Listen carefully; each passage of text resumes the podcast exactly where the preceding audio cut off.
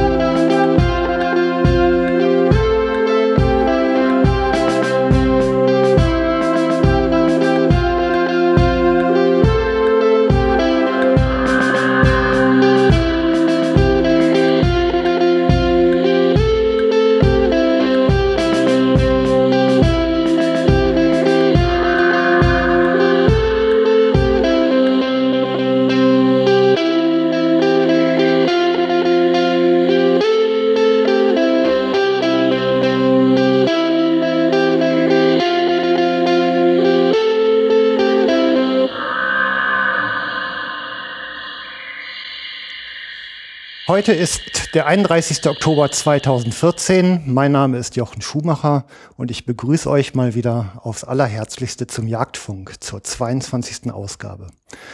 Ihr alle seid wahrscheinlich schon irgendwann mal bei der Annäherung an irgendwelche Wildtiere ähm, unvorsichtig, äh, unbedacht oder sonst irgendwas gewesen. Auf jeden Fall ist das Objekt eurer Begierde die Beute abgesprungen und ihr habt euch hinterher gefragt, warum. Eines der möglichen Themen, die dazu führen können, ist das Thema Geruch. Und dieser Zusammenhang zwischen Technologie, Jagdtechnik, ja und eben auch Forschung und Entwicklung, der hat mich heute nach Erkrad geführt. Und ich begrüße hier im Jagdfunk ganz herzlich den Kai-Uwe Kühl. Hallo. Guten Kai Tag. Ja. Grüß dich, Jochen. Ähm, ja, anfangs ist immer ein bisschen Warm-up hier. Ja. Und ähm, in diesem Warm-up interessiert natürlich alle erstmal, wer bist denn du denn so eigentlich? Ähm, wo kommst du her? Wie bist du so groß geworden? Ja, das ist ähm, relativ äh, zügig erzählt. Also ich bin 52 Jahre alt, geboren in Göttingen und im Harz groß geworden, im Landkreis Osterode. In Göttingen hat man den Wald erfunden, habe ich mal gehört. Ne? Ja, das, das glauben viele, die da studieren. Ob das heute noch so ist an der Forstlichen Fakultät, das weiß ich nicht. Aber äh, diese These, die steht im Raum, das ist richtig. So, und ich bin da 1962 geboren. Und wie sollte es auch anders sein, wenn man in Göttingen geboren wird? Dann studiert der Vater natürlich Forstwissenschaften. Und äh, mein Vater ist 1965 äh, Forstamtsleiter geworden in Sieber. Das ist so ein ganz kleines Dorf zwischen Herzberg am Harz und St. Andreasberg im Harz. Hatte zu meiner Zeit ungefähr 1000 Einwohner. Ich glaube, heute sind es noch 600 und gehörte damals zum Landkreis Klausthal-Zellerfeld und äh, heute zum oder seit vielen Jahren zum Landkreis Osterode am Harz. So und äh, wenn man vom vierten Lebensjahr an im Grunde genommen in einem der rotwildreichsten äh, äh, Südharzer Forstämter groß wird und von klein auf äh, dem Vater in der Fußspur folgt auf den Rothirsch, ähm, dann äh, ist das natürlich eine bleibende Prägung. Man sagte ja damals immer, wir in Sieberbeck kennen nur drei Sachen, die 08, Äh, Schnuller gab es nicht, sondern es gab nur die Hirschstange und wir kennen das Rotwild. Äh, und ich glaube, so in den Spitzenzeiten wurden da auf den 5000 Hektar so um die 220 Stück Rotwild geschossen, nachhaltig. Und ähm, ja, und so bin ich also da groß geworden, habe auch 1900, glaube 83 dort oder 82 mein Abitur gemacht in Herzberg und bin dann beruflich äh, erst in eine ganz andere Schiene eingestiegen. Ich wollte Forstwissenschaften studieren und mein alter Herr sagte immer, hör mal, lass es, lass es, weil äh, die Zeiten werden sich ändern und so, äh, wie du es hier kennenlernst oder kennengelernt hast, so wird es nicht mehr sein. Und ähm, ich kann mir nicht vorstellen, dass du in solch einer Organisation überlebst, ja. ähm, weil du doch etwas mehr unternehmerisch geprägt bist. Und ich bin dann auch beruflich, äh, betriebswirtschaftlich nachher äh, zu Unternehmen gegangen wie Unilever, General Electric. Oder, du bist Betriebswirt, studierter, ne? Ja, noch nicht mal. Äh, ich bin Kaufmann, ja. ähm, aber kein Betriebswirt in dem Sinne. Ich habe das Hamburger Modell gemacht bei Unilever in Hamburg. Das okay. war so eine praxisorientierte äh, Ausbildung und äh, bin dann also relativ schnell äh, mit Marken wie, wie im Food-Bereich, wie wir sagen, im Nahrungsmittelbereich, äh, Produktmanager gewesen auf Marken wie äh, Rama, Biskin, Livioöl. Nur mal um so Namen, ja, also habe das klassische Marketing und Vertrieb von der Pike auf gelernt und habe nachher äh, im, im, im Großverbraucherbereich äh, namhafte Marken verantwortet. War dann auch kurz nach der Wende einer der ersten, die die gesamte Vertriebsorganisation in den neuen Ländern mit aufgebaut haben ähm, hatte im Büro anfangs in Chemnitz und äh, nachher knapp zwei Jahre in Leipzig, weil ich von dort aus besser nach Bremen fliegen konnte in unsere Zentrale. Äh, aber das war für mich als Harzer, der an der Grenze äh, groß geworden ist, an der innerdeutschen Grenze und der viel Skilanglauf gemacht hat und man rannte äh, am Roten Pfahl oben bei Braunlage äh, und über den Bruchberg und wo auch immer rannte man immer an der innerdeutschen Grenze lang und als dann irgendwie die die, die Wende sich einläutete vor 25 Jahren, das passt ja schon ziemlich genau vom Datum her unseres heutigen Interviews, da war für mich klar, äh, dass ich diese Pionierarbeit mache und drüber gehen die neuen Länder und versuche dort äh, den Vertrieb mit aufzubauen mit anderen Kollegen. So und dann bin ich eben über Unilever, als, dann als Zentral Europachef für GE Lighting im Consumerbereich hin zum zu Bayer gegangen, habe dort äh, jahrelang das internationale Marketing für Marken wie Aspirin, nee, nee, Entschuldigung, wie Autan und Baygon und ähm, äh, Produkte, also Repellents und Insektizide verantwortet und hatte aber auch noch weltweit im Vertrieb das Key Account Management unter mir für die Marke Aspirin, die ja als OTC-Produkt in Deutschland zwar apothekenpflichtig ist, aber frei verkäuflich, aber in dem Rest der Welt äh, eben auch frei verkäuflich ist. Du kriegst ja heute Aspirin im 500er Schlauchbeutel in Amerika. Hm. Da ist es nicht apothekenpflichtig. Das ist hier in Deutschland so. Äh, das will ich jetzt aber nicht weiter ausführen, warum das ist. Und das habe ich verantwortet und bin dann durch einen Sidestep ähm, vor zehn Jahren oder etwas mehr äh, zu Kettner gekommen als Geschäftsführer. Kettner mhm. ist den deutschen Jägern sicherlich bekannt. Ich glaube, wie meine Generation, die 62er äh, und die, die Jäger wurden, die haben alle den Kettner-Katalog unterm Bett gehabt. Wenn der einmal im Jahr kam, äh, dann, dann lag der mehr bei mir unterm Bett als äh, bei meinem Vater. Und ähm, ich bin dann für anderthalb Jahre Geschäftsführer der, der Kettner-Gruppe in Köln gewesen und habe mich aber dann äh, entschieden, äh, mich selbstständig zu machen. Okay. Ja. Ich, also um nochmal eben kurz einzuhaken, also ich habe mal einen Bekannten gehabt, der hat das Marketing, ich glaube, für die Bifi gemacht und der hat das so Gehört beschrieben. auch zu Unilever. Gehört das auch zu Unilever? Das schafft, ja. Okay. Auf jeden Fall, der hat das gesagt, das war die Kunst, aus einer Scheibe Salami zwei Euro Umsatz zu generieren. Äh, das kann man so sehen, ja. ja. Und das machen die nach wie vor sehr erfolgreich. Also wenn ich mir heute äh, in den Tankstellen äh, die Listung angucke von äh, Beefy, und das ist ja ein Spontankaufartikel. Man wartet auf die Tankrechnung und hat einen Hunger, hat Hungergefühle, dann greift man zur Beefy. Das, das haben die über, weiß ich nicht, wie lange es dieses Produkt gibt, aber ich denke mal 30 Jahre.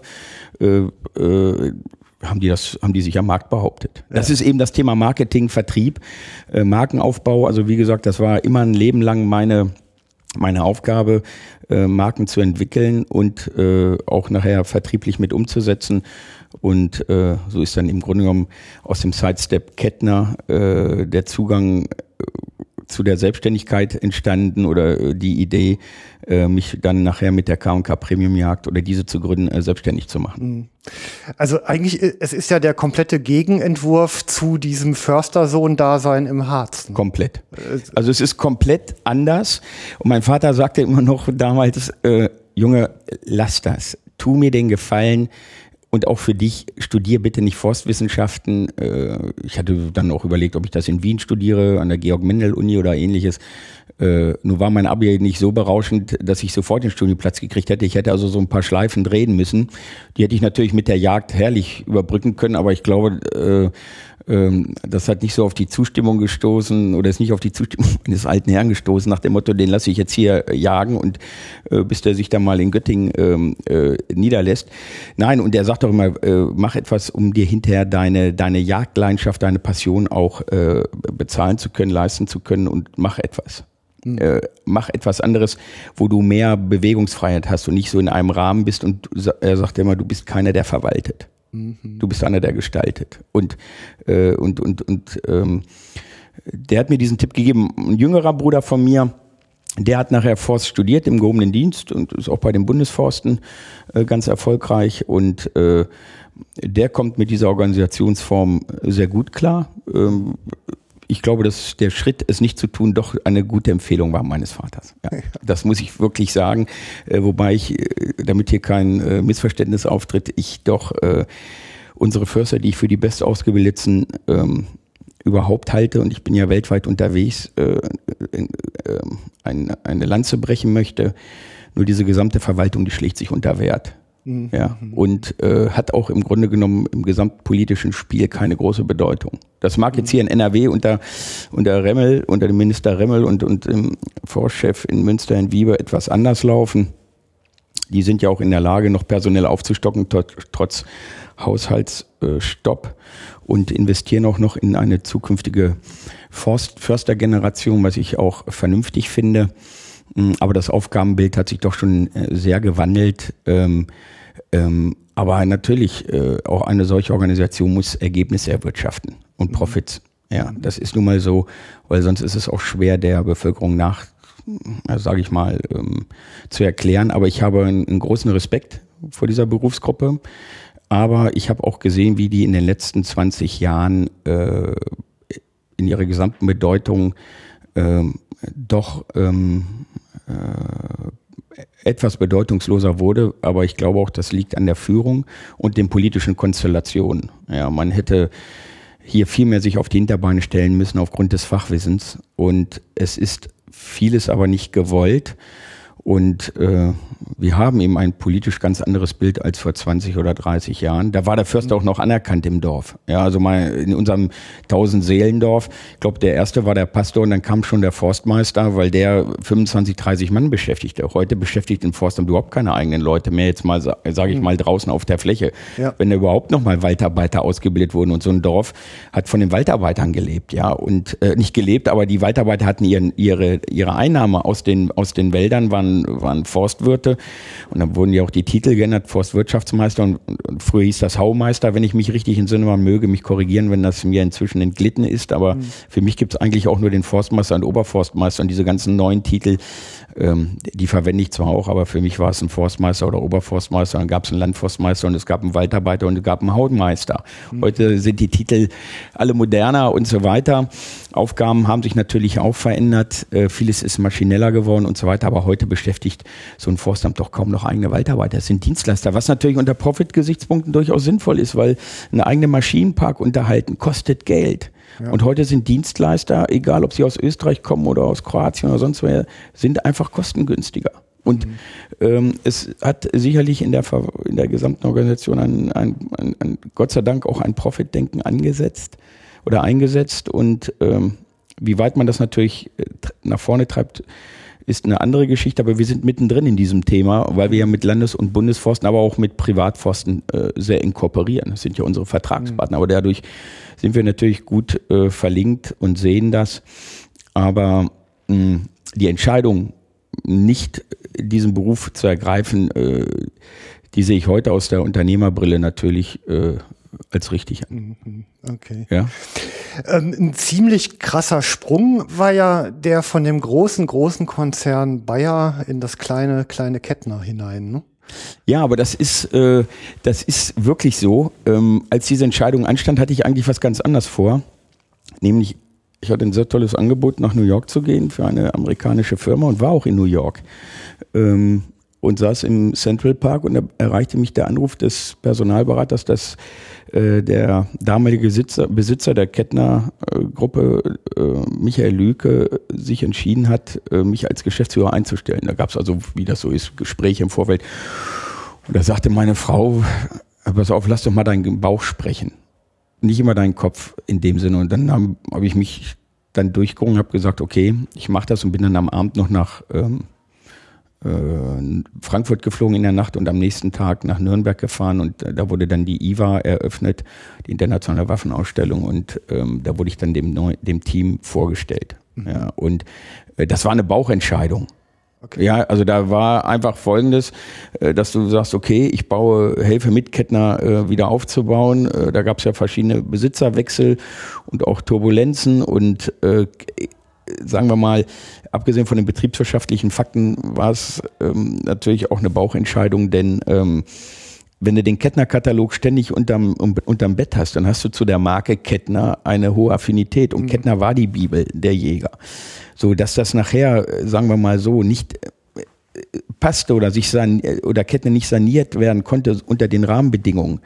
Äh, das war mir dann nach einer relativ kurzen Zeit klar. Und äh, wie das so ist in der Geschäftswelt, ähm, wenn Dinge nicht zusammenpassen, äh, dann trennt man sich. Mhm. Ich meine, heute ist die Firma ja in dem Sinne so nicht mehr existent und äh, die Marke ist gekauft worden und wird jetzt heute von dem Versender Grube in Hützel weiter fortgeführt als Katalogmarke. Der, die gleiche der Forstbekleidung Grube auch macht. Ja, ja, genau, die, die, ja, okay. die sind also, äh, wenn, ja.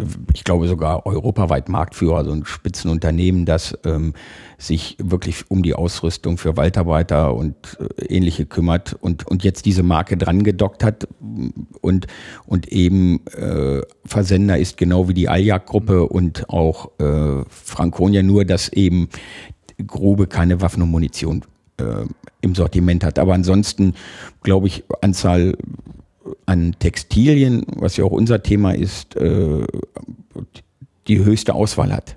Ja, äh, äh, neben Franconia und, und der Aljacht und äh, das muss man so sehen, das sind die, die drei großen Versender in unserer Branche. Mhm. Ja. Okay.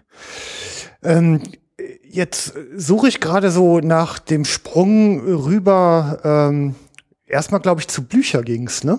Also weil wir, nein, nein. ich versuche jetzt also so langsam ich, mal in, ja, die, in die Welt der Düfte zu kommen. Ja, ne, das, das ist in die Welt der Düfte kommen wir relativ schnell nach der Gründung der K&K Premium mit meinem damaligen Partner Hubertus von Knigge. Das war so der erste Sprung. Das war ja aus ich ich war bin bei Kettner äh, er weggegangen und habe dann die Premiumjagd ins Leben gerufen und daraus wurde dann die K&K Premiumjagd äh, als Jagdreiseunternehmen mit dem Ziel die Jagd in Deutschland oder das Jagdland Deutschland überhaupt erstmal publik zu machen. Also das K und K ist für Kühle und Knigge? Knigge oder genau. Okay. So und äh, ähm, vor dreieinhalb Jahren haben sich unsere Wege getrennt, weil er zu Franconia gegangen ist äh, in den Großhandel und ich ähm, habe dann äh, seine Anteile gekauft. Mhm. Und äh, das K&K kann auch für Kai-Uwe Kühl stehen. das, das passt also nach wie vor. Also deswegen habe ich am Logo nichts geändert und es ist ja auch eine Marke, die ich glaube ich eine ganze Reihe Jäger kennen. Und äh, Ziel war es damals, äh, das Jagdland Deutschland überhaupt mal publik zu machen. Es war ja sehr protektioniert. Ja, also wenn du damals beim Förster jagen wolltest, dann machtest du dreimal einen Bückling, sage ich immer. Und äh, man hatte so seine, seine, seine, seine Jäger aus dem Dunstkreis, mit denen man jagte, aber äh, äh, man musste sich ja vorstellen, dass wir zwischen anderthalb und zwei Millionen Stück Schalenwild schießen und alle Länder drumherum, und das habe ich aber Kettner Jagdreisen gesehen, äh, haben äh, ein, ein unglaubliches jagdtouristisches äh, Potenzial gehabt und wurden ja auch vermarktet von Kettner. Ja, also ja. Polen, äh, Tschechien, Slowakei, also weltweit. Kettner war ja auch ja, Marktführer im Bereich Jagdtourismus und da habe ich erst mal gesehen, äh, was da so geht und habe mich immer, hab mir immer die Frage gestellt, was ist eigentlich bei uns in Deutschland los? Und da brach ja vieles auf in den Landesforsten und ich habe gesagt, Deutschland ist ein so irres Jagdland. Wer mit dem Zivilisationsdruck und dieser, Kla dieser Enge und diesen vielen Autos und Menschen und Großstädten klarkommt, und nicht die Einsamkeit Alaskas sucht, äh, wobei es in den neuen Ländern äh, ja durchaus noch Flächen gibt, wo man auch mal abends nichts hört an Zivilisationslärm. Aber wer hier in, in, in, in top gepflegte Wälder möchte, wer eine Top-Infrastruktur an an, an Reviereinrichtungen erleben möchte, wer eine top ausgebildete Forstorganisation haben möchte, wer eine deutsche Jagdtradition erleben möchte, wer ein deutsches Hundewesen erleben möchte, wer die, die Jagdhundklänge erleben möchte, wer top organisierte Einzel- und Drückjagden erleben möchte, trotz unserer Enge und der, der muss, da muss doch ein Geschäft draus zu machen sein. Mhm. Sprich, äh, äh, Deutschland bietet vieles im Jagdlichen, das muss man so sehen, äh, was andere Länder so gar nicht haben. Und, äh, äh, und da war der Ansatz äh, von uns, einfach mal Deutschland als Jagdland zu heben, auch mal zu öffnen. Viele von unseren deutschen Kunden, die reisten ja nach Polen und nach Ungarn und kannten die Jagdländer besser als Deutschland.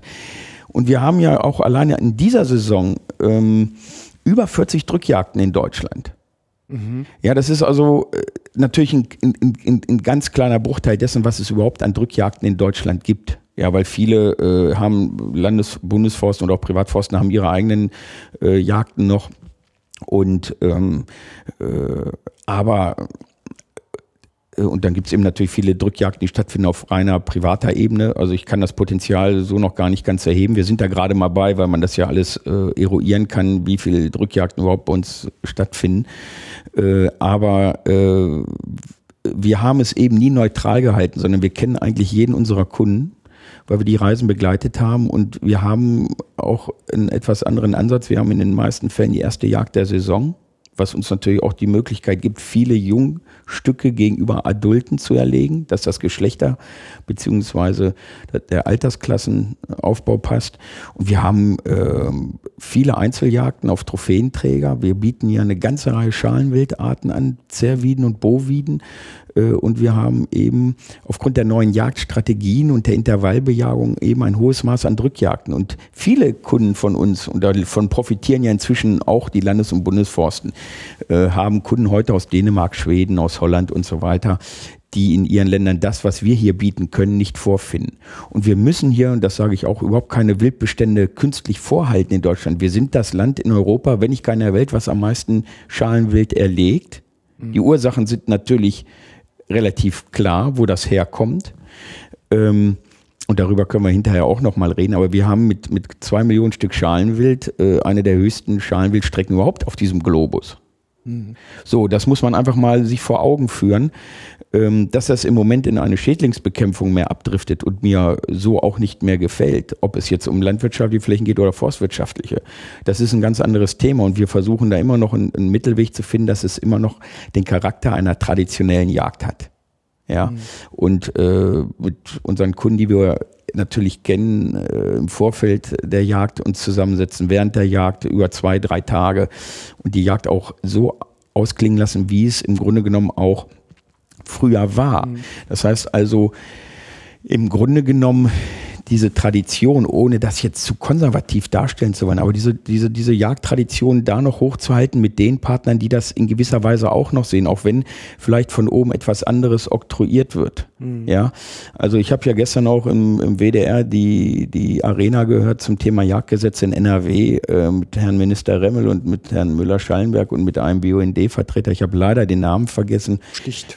Genau, und ähm, das hat mich eigentlich ziemlich ernüchtert, weil diese ganze Diskussion eigentlich gar nicht das widerspiegelt, was die Jagd ausmacht und was, was uns, was uns im Grunde genommen hier ähm, äh, immer wieder in die Natur treibt, ja, sondern äh, wenn man sich die ganze Zeit über das äh, Erlegen oder das Schießen von Katzen im, im befriedeten Bezirken unterhält, dann wird natürlich hier was suggeriert, äh, was die urbanisierte Bevölkerung in den Groß, in den Ballungszentren des Ruhrgebietes noch nachvollziehen kann, wenn die Miezekatze durch den Garten läuft und, und Vögel fängt.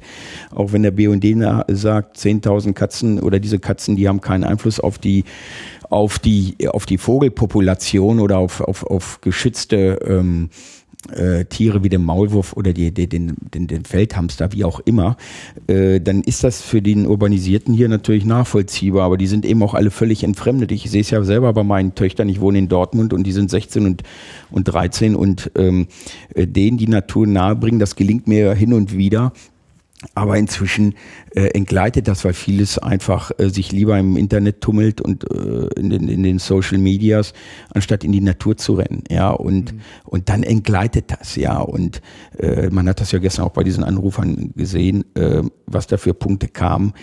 Das hat eigentlich im Wesentlichen gar nichts mit unserem Jagdrecht zu tun. Wir sind keine Schädlingsbekämpfer. Ja, und wir sind auch nicht welche, die, die nur landwirtschaftliche Flächen schützen müssen oder Wälder. Es hat in Deutschland noch nie eine Wildart einen Wald vernichtet. Ich hoffe ja, dass diese Meer irgendwann mal aufhört, sondern wir müssen uns einfach mal die Frage stellen, warum werden Wälder geschält? Ja, was passiert da eigentlich? Da warum werden Maisflächen äh, ähm, im Grunde genommen vom Schwarzwild äh, heimgesucht? Ich meine, ich, die, dass die Artenvielfalt bei dieser Energiepolitik, wir, wie, die wir machen, mit, mit diesen Unmengen an Maisschlägen, ich glaube 27 Prozent der Fläche in, Nord in Niedersachsen sind Maisflächen, dass das gegen die Artenvielfalt läuft, das ist klar. Da lebt nur noch äh, mhm. das Schwarzwild drin und da gibt's keine Feld- und Haubenlerche mehr und kein Fasan und kein Rebhuhn. Das ist mir alles klar. Und, und wir haben aber in Deutschland eine Überproduktion an landwirtschaftlichen Gütern. Ich glaube, 130 Prozent produzieren wir mehr, als wir essen können. Und wenn dann so ein Zentner äh, Weizen nachher äh, mit aufgrund von Abzügen des Wasser, bedingt durch Wassergehalt nur noch acht Euro kostet, also etwas mehr als eine Schachtel Zigaretten, dann frage ich mich, wie soll ein Landwirt davon leben? Und wenn er sogar bei der Abgabe seiner Ferkel noch 15 Euro dazugeben muss, dann ist doch was falsch. Das heißt, wir produzieren mehr. Und jetzt kommt der Jäger ins Spiel. Und der soll auch noch diese, diese Maischläge äh, retten. Ja. Also jetzt, jetzt muss man sich die Frage stellen, muss man Nahrungsmittel verbrennen für erneuerbare Energien? Ist ein Maischlag in der Assimilation wichtiger kurzfrist als, als ein gesunder, von Försterhand bewirtschafteter Wirtschaftswald? Das sind doch Fragen, die wir uns stellen müssen. Warum brauchen wir wir haben eine hocheffiziente Landwirtschaft mit GPS-gesteuerten Mähdreschern, die mit einem riesen Tempo über die Felder fahren, wo kein Hase, kein Fasan wegkommt, wo mit Pestiziden, Insektiziden, Stickstoff, äh, Düngemitteln, Stickstoffeinträgen und so weiter eine hoch produktive Landwirtschaft in Deutschland herrscht, die aber kein Geld verdient, die durch Subventionen lebt. Ich frage mich die ganze Zeit, warum soll ein Bauer nicht seine 40 Cent kriegen für die Milch? Warum muss das alles subventioniert werden? Und jetzt sollen wir auch noch diese Maischläge schützen als Jäger. Natürlich wollen wir verhindern, dass die Schweinepest ausbricht. Aber die Frage ist doch, brauchen wir nicht noch mehr, jetzt provoziere ich, mehr Energieanlagen, äh, Biogasanlagen, um Nahrungsmittel zu verbrennen, weil wir eh zu viel haben. Mhm. Das ganze Ding funktioniert so nicht. Und wenn ich das dann höre, dass sich viele unserer Jäger nur noch darüber titulieren, ich sehe es ja in den Social Medias, wenn sie in Unterhosen durch Maischläge laufen und meinen, sie müssen dann in einer Nacht fünf Sauen schießen und das ist dann die neue Jagd, dann sage ich natürlich, davon halte ich mich fern. Ich habe noch nie eine Maisjagd mitgemacht. Mhm. Noch nie, aus Sicherheitsgründen in erster Linie. Äh, und weil das auch nicht so mein Thema ist, dass der Mähdrescher dadurch ich stelle mich um den Mais, um die Wildschweine totzuschießen. Äh, da läuft was falsch. Und man sagt ja auch nicht umsonst, der erste Nachkomme eines Bauern erbt den Ofen, der zweite den Wildschaden. Und da läuft doch was falsch, meiner Meinung nach. Und, äh, und genauso die Meer, dass unser Wild Wälder vernichtet. Rotwild zum Beispiel kann man nicht gleich auf die Fläche verteilen aber man kann es punkt, man kann es ähm, räumlich lenken. Das wissen wir aus der Telemetrierung, aus der Wissenschaft. Nehmen wir mal den Truppenübungsplatz Grafenwörth, da kann man das sehr schön, da ist das sehr schön nachgewiesen worden. Und da, wo ich das Wild nicht haben will, da muss ich es eben schärfer bejagen. Nehmen wir mal jetzt hier die im Siegerland oder Sauerland geliebten Kyrillflächen. Und dann gibt es aber Gebiete, wo ich das Rotwild völlig in Ruhe lassen kann, weil ich es da dulde. Mhm. So, und es, es, es, es äh, im Grunde genommen ist das im Moment so ein Thema, wo ich sage, das ethische Handeln, das, das, das entrückt. Und ich habe selber für mich immer den Anspruch, dass ich sage, nach einer Jagd, und auch ich mache Fehler, muss ich aber morgens beim Rasieren in den Spiegel gucken können und sagen, ich habe sauber gejagt. Mhm. Ich kann, muss, wenn ich mir den Rasierschirm aus dem, Rasier, aus dem Gesicht kratze, muss ich vor mir bestehen können, mir in die Augen gucken können und sagen, ich habe bestmöglich gejagt und nicht äh, unethisch gejagt. Ja, mhm. und im Grunde genommen ist es ja im Grunde, dass das Wildtier im Grunde genommen immer geschlagen wird, aber eigentlich ist es doch äh, der Jäger, der Waldbesitzer oder der Förster, der sich die Frage stellen muss, äh, wie haben wir äh, dieses ganze Thema angegangen? Wir brauchen eine, eine, eine wildgerechte Waldwirtschaft und eine waldgerechte Wildbejagung. Und da mhm. vermisse ich im Moment in dieser ganzen Diskussion und auch gestern bezüglich des neuen Gesetzes eigentlich mal diese Grundsatzdiskussion. Und ich hoffe, dass der Landesjachtverband jetzt mal mit dieser Thematik rüberkommt, äh, dass eben das Rehwild nicht den ganzen Wald vernichtet. Ja, das sind, äh, das sind Dinge, das weiß ich vom Vizepräsidenten äh, oder Vorstandsmitglied des Brandenburgischen Landesjachtverbandes von dem Herrn Dr. Wellershoff, dass da Fakten jetzt auf den Tisch kommen, dass wir mal mit dieser Mehr aufhören dass unser Wild großflächig Wälder vernichtet. Das passiert punktuell und der eine Privatwaldbesitzer, der kann sich das erlauben und der andere eben nicht. Und natürlich verstehe ich, dass wir Wildschäden verringern müssen und Wildbestände nicht künstlich aufbauen, aber wir müssen sie trotzdem ethisch anständig behandeln, also großflächig bewirtschaften und auch in Notzeiten, weil wir sie ja künstlich weil wir sie ja künstlich in ihren Regionen halten, wie dem Harz oder dem Hochsauerland oder im alpinen Raum, da müssen wir sie eben auch füttern. So, und, mhm. äh, und, und auch dem Wild, den, den, genau wie wir es jetzt bei den Prädatoren machen, wie dem Wolf oder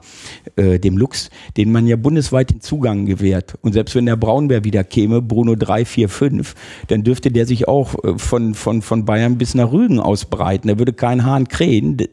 Und ähm, nur zum Beispiel beim Rotwild, da sagt man, nee, nee, wir müssen das in, in gewissen Gebieten äh, halten. Rotwild hat keine freie Fahrt. Manche Bundesländer haben das inzwischen geschafft, äh, das aufzuheben. Dann ich übertreibe jetzt, dann kann von mir aus auch die Insel Baltrum äh, einen Rotwildabschussplan haben. Da wird zwar nie ein Stück Rotwild so schnell hinkommen, aber wenn man wirklich es ernst meint mit Artenschutz und Artenvielfalt, dann muss man auch unseren heimischen Wildarten ähm, eine, eine ähm, eine Ausbreitung erlauben. Da, wo sie zu Schaden gehen, müssen wir versuchen, mit intelligenten Lösungen, das ist eben dann nicht nur die Jagd, äh, die, versuchen, die Dinge einzuregeln. Das kann Intervallbejahung sein, das kann Verbesserung der Esungsbedingungen sein, das kann Anlegen von Wildäckern sein, von Ruhezonen und, und, und. Aber mir ist das im Moment ein Wegdriften von dem, wie ich es mal gelernt habe und wenn dann Drückjachten, wie ich es jetzt auch mitgekriegt habe im Rotwildring Harz, äh, da auf der Rotwildring Trophäenschau äh, erzählt wird, dass man im Januar da sehr, sehr viel Alttiere geschossen hat. Da war ein Professor, den Namen habe ich nun leider auch vergessen, der da irgendwelche Studien von jungen äh, Studenten vorlas, aber gar nicht im Thema war. Äh, und dann sagt, wir müssen, haben im Januar und im August die meisten Alttiere geschossen. Im August läutet es mir ein, wenn man wenn man gekonnt jagt, ähm, und Jagd ist ja Handwerk, äh, die Kalb-Altierdublette erlegt und nicht umgekehrt. Mhm. Habe ich auch schon mitgekriegt, dass da auch schon Anweisungen kommen, doch bitte das Tier vor dem Kalb zu schießen, weil man Wildbestände reduzieren muss. Aber ich sage mal, äh, wenn man das gekonnt macht, dann kann man das im im, im August, aber im Januar, wenn die Notzeit ist, dann noch ähm, Drückjachten einzusetzen, da müssen wir uns einfach mal aus Fragen des Tierschutzes hinterfragen, ist das eigentlich richtig? Und wir haben eine, wir haben Jagdzeitenverordnung und da sind eigentlich Drückjagden im Januar gar nicht mehr up to date. Und zu sagen, ja, wir müssen ja unsere Wildabschüsse oder unsere Abschusspläne erfüllen, äh, da sage ich immer Leute, Leute, Leute. Also ähm, man möge das doch mal kalkulieren, wie viel Wildschäden wirklich entstehen und Schälschäden und woraus die begründen. Und das sind ja nicht nur die Jäger, wir haben so viele Naturnutzer, den Jogger, den Wanderer, den Geocacher, den Mountainbiker, den Pilzsucher und natürlich auch den Jäger und den Förster. Aber wir, oder die Tierfotografen, nehmen wir die.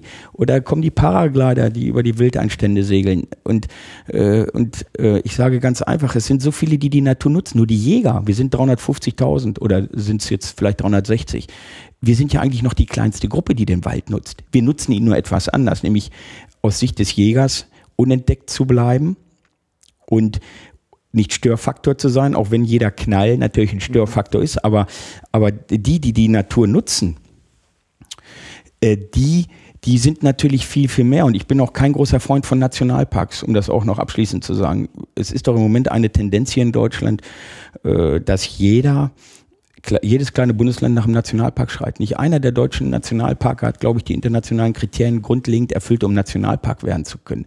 Und wir meinen jetzt in unserer Wirtschaftsnation, wir müssen unsere Wälder schützen. Und fährt man in den Harz, guckt sich den Nationalpark Hochharz an, da wird einem suggeriert, dass totes Holz und von Borkenkäfer hunderte von Hektar zerfressen, dass das gut ist. Da werden Werte vernichtet. Und 100 Meter weiter wird dem Rotwild der Kampf erklärt. Nach dem Motto, am besten gar keins. Und ich übertreibe jetzt, um das mal dieses Spannungsfeld aufzuzäumen für den, der nicht diese Region kennt. Ja?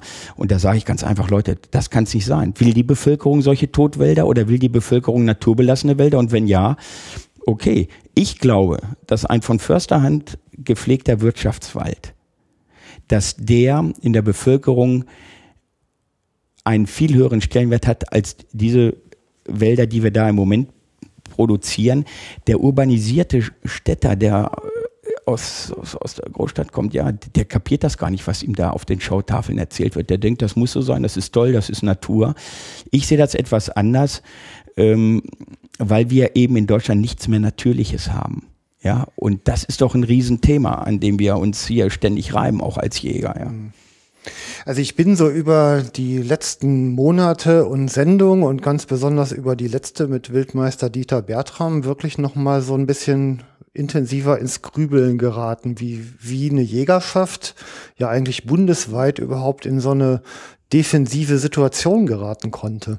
Also ja. man, man hat ja ähm, früher in den Berufsjäger geführten Revieren ähm, eigentlich nur selektive Einzelabschüsse gemacht und ähm, das Thema Bewegungsjagden ist ja eines, was ich glaube so in den 70ern irgendwie mal aufkam. Haben Wildbiologen sich ausgedacht, eigentlich Bewegungsjagden, dann hat man ja halt nur einen Tag. Unruhe im Revier macht man vielleicht ein, zweimal in der Saison und dann hat man halt Frieden. Und die Wahrheit, die eingekehrt ist, ist, dass der ganzjährige Jagddruck durch die Bewegungsjagden ergänzt wird. Ja, also dass eigentlich ein dauernder Jagddruck auf der Fläche ist. Also in vielen Fällen zumindest oder in den meisten Fällen. Und man hat eine Jägerschaft mittlerweile, die ja nicht mehr weiß, was in den Revieren passiert ist, kommt im Grunde so für einen halben Tag in Anführungszeichen Amüsement angereist gegen Gebühr und tut Dinge, für die sie ja eigentlich mangels Wissen überhaupt nicht die Verantwortung übernehmen kann. Ja, das ist natürlich eine These, die kann ich so nicht im Raum stehen lassen. Aber ich gebe, ich arbeite ja, ich das mal runter. jetzt ja, ich, mal Das tue ich ja auch. Aber also ich meine, ich will jetzt nur mal eben den Gedanken eben zu Ende zu führen. Ja. Ähm, was ich, was ich jetzt natürlich habe, ist halt jemand, der nicht verwurzelt ist in dem Lebensraum, in dem er jagt. Mhm. Und der bietet natürlich eine, eine unglaubliche Angriffsfläche, ähm, weil er ja auch nicht dem standhalten kann in der zusammenhängenden Argumentation, wie sich Wildtier in Lebensraum ernährt und übers Jahr bewegt. Also wie soll er das denn noch schaffen? Also, okay, ich, ich äh, darf darauf äh, antworten. Erstmal zum Thema Jägerschaft. Äh, ich glaube, das ist eine Frage der Führung. Wir haben früher Landespräsidenten gehabt, die wirklich Jäger waren und auch ihr Handwerk verstanden. Ja, und äh, das war in meinem Heimatland Niedersachsen hatten wir hervorragende Landesjagdverbandspräsidenten. Hier in NRW war es, ich entsinne mich da gerne an Konstantin von Heeremann, der Bauernpräsident war und Landesjagdverbandspräsident, mhm. der nachher auch DJV-Präsident war. Der erstmal geprägt war von Fachwissen, einer unheimlichen Rhetorik und der auch, sagen wir mal, in der Bundespolitik die Dinge in Berlin oder vorher in Bonn verankern konnte. Das muss man einfach mal so sehen. Und da, da war auch eine Führung. Und da waren die Bauern und Landwirte und, und Jäger auf der anderen Seite nicht entzweit, sondern wir waren eine Einheit, weil wir gemeinsam auf der Fläche uns Gedanken gemacht haben, wie soll die jagdlich bewirtschaftet werden? Es ist ja unter der Führung des alten DJV-Präsidenten Borchert, das ist jetzt meine persönliche Meinung dazu gekommen, damit er Ruhe hat bei der Regierung ähm, Schröder und Künast, ist es ja zu dieser Föderalismus-Thematik gekommen dass mhm. jedes Bundesland machen kann, was es will. Da sagt der eine, okay, je nach politischer Gesinnung, wenn es rot-grün ist, freuen wir uns. Wenn es äh, schwarz-gelb ist, äh, dann freuen sich andere, wie auch immer. Äh, sodass also diese Föderalismusdiskussion da losgetreten wurde und, und Borchert hat das geopfert. Das ganze Bundesjagdgesetz ist ja alles ausgehöhlt worden und im Grunde genommen haben wir ja durch diese Situation, dass das unter der Regierung Schröder-Künast passiert ist und er meiner Meinung nach da eingeknickt ist meine persönliche Meinung, haben wir diese jetzige Situation, dass solche Landesjagdverbände wie Bayern plötzlich ausscheren und sagen, ja, wir wollen einfach mehr Geld haben, wir wissen gar nicht, wohin das Geld geht. Und wir im Grunde genommen, und das, das sage ich ganz ehrlich, äh, alles tun müssen, dass unser aktueller DJV-Präsident Hartwig Fischer die Unterstützung kriegt von allen. Äh, und dass wir uns auch wieder zusammenschließen, dass wir uns mit den Landwirten ein. Es kann doch nicht angehen, dass es äh, denen, also es gelungen ist, der Politik ein Keil zwischen Jäger und Landwirte zu treiben, nach dem Motto, ihr habt solche Wildschäden, weil die Jäger nichts schießen. Das ist ja, das, das glaubt ja auch nachher noch Lieschen Müller hier in Düsseldorf auf der Straße, dass dem so ist. Wir müssen doch einfach mal die gesamten Rahmenbedingungen sehen, äh, die sich geändert haben durch Klimawandel, intensive Landwirtschaft, Energiewende und, und, und. Und es ist ein Keil zwischen Jäger und, und, ähm, und, und Landwirten getrieben worden. Und da müssen wir einfach wieder hinkommen, dass der DJV gestärkt wird, dass wir uns wieder zusammenraufen und aus einer, mit einer Stimme sprechen. Und es sind ja viele, sage ich mal, sage ich, Stiftungen aus dem Boden geschossen, die sagen, also der DJV schafft es nicht mehr, Lobbyarbeit zu betreiben oder Gelder einzusammeln. Äh, er, er wird geschwächt und die Schleswig-Holsteiner wollten auch raus.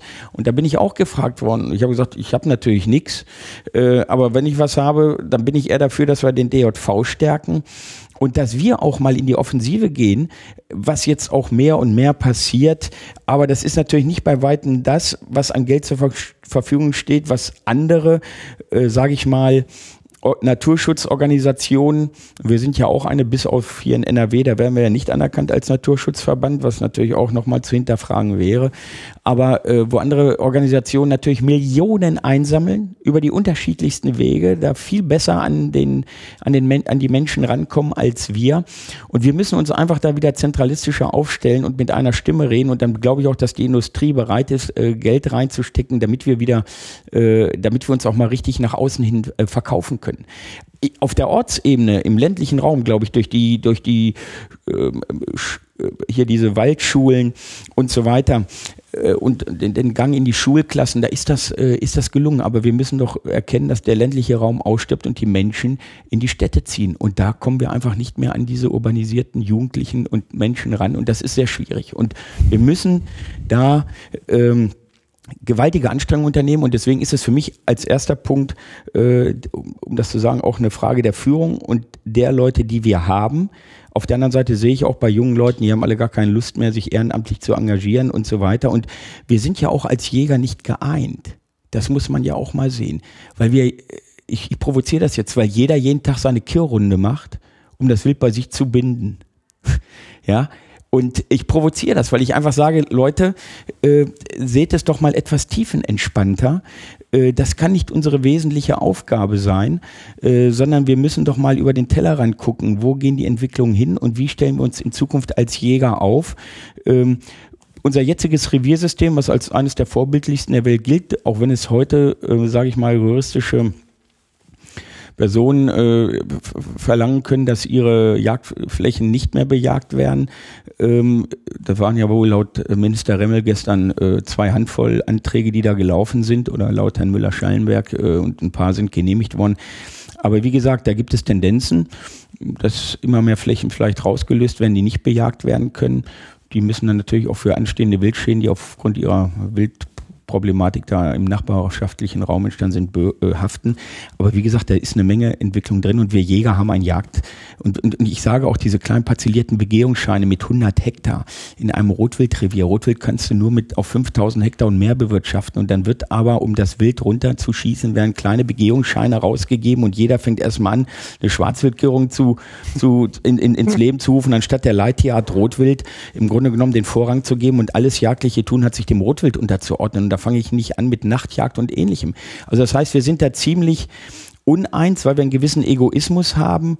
Und mein Wunsch wäre es persönlich, wenn wir das einfach mal abstreifen äh, und einfach mal dieses ganze Thema neu definieren. Wir selber intern. Und das ist nicht einfach. Das ist wirklich nicht einfach, ähm, das hinzubekommen. Aber äh, das heißt, wir reiben uns ja innerlich selber. Ja.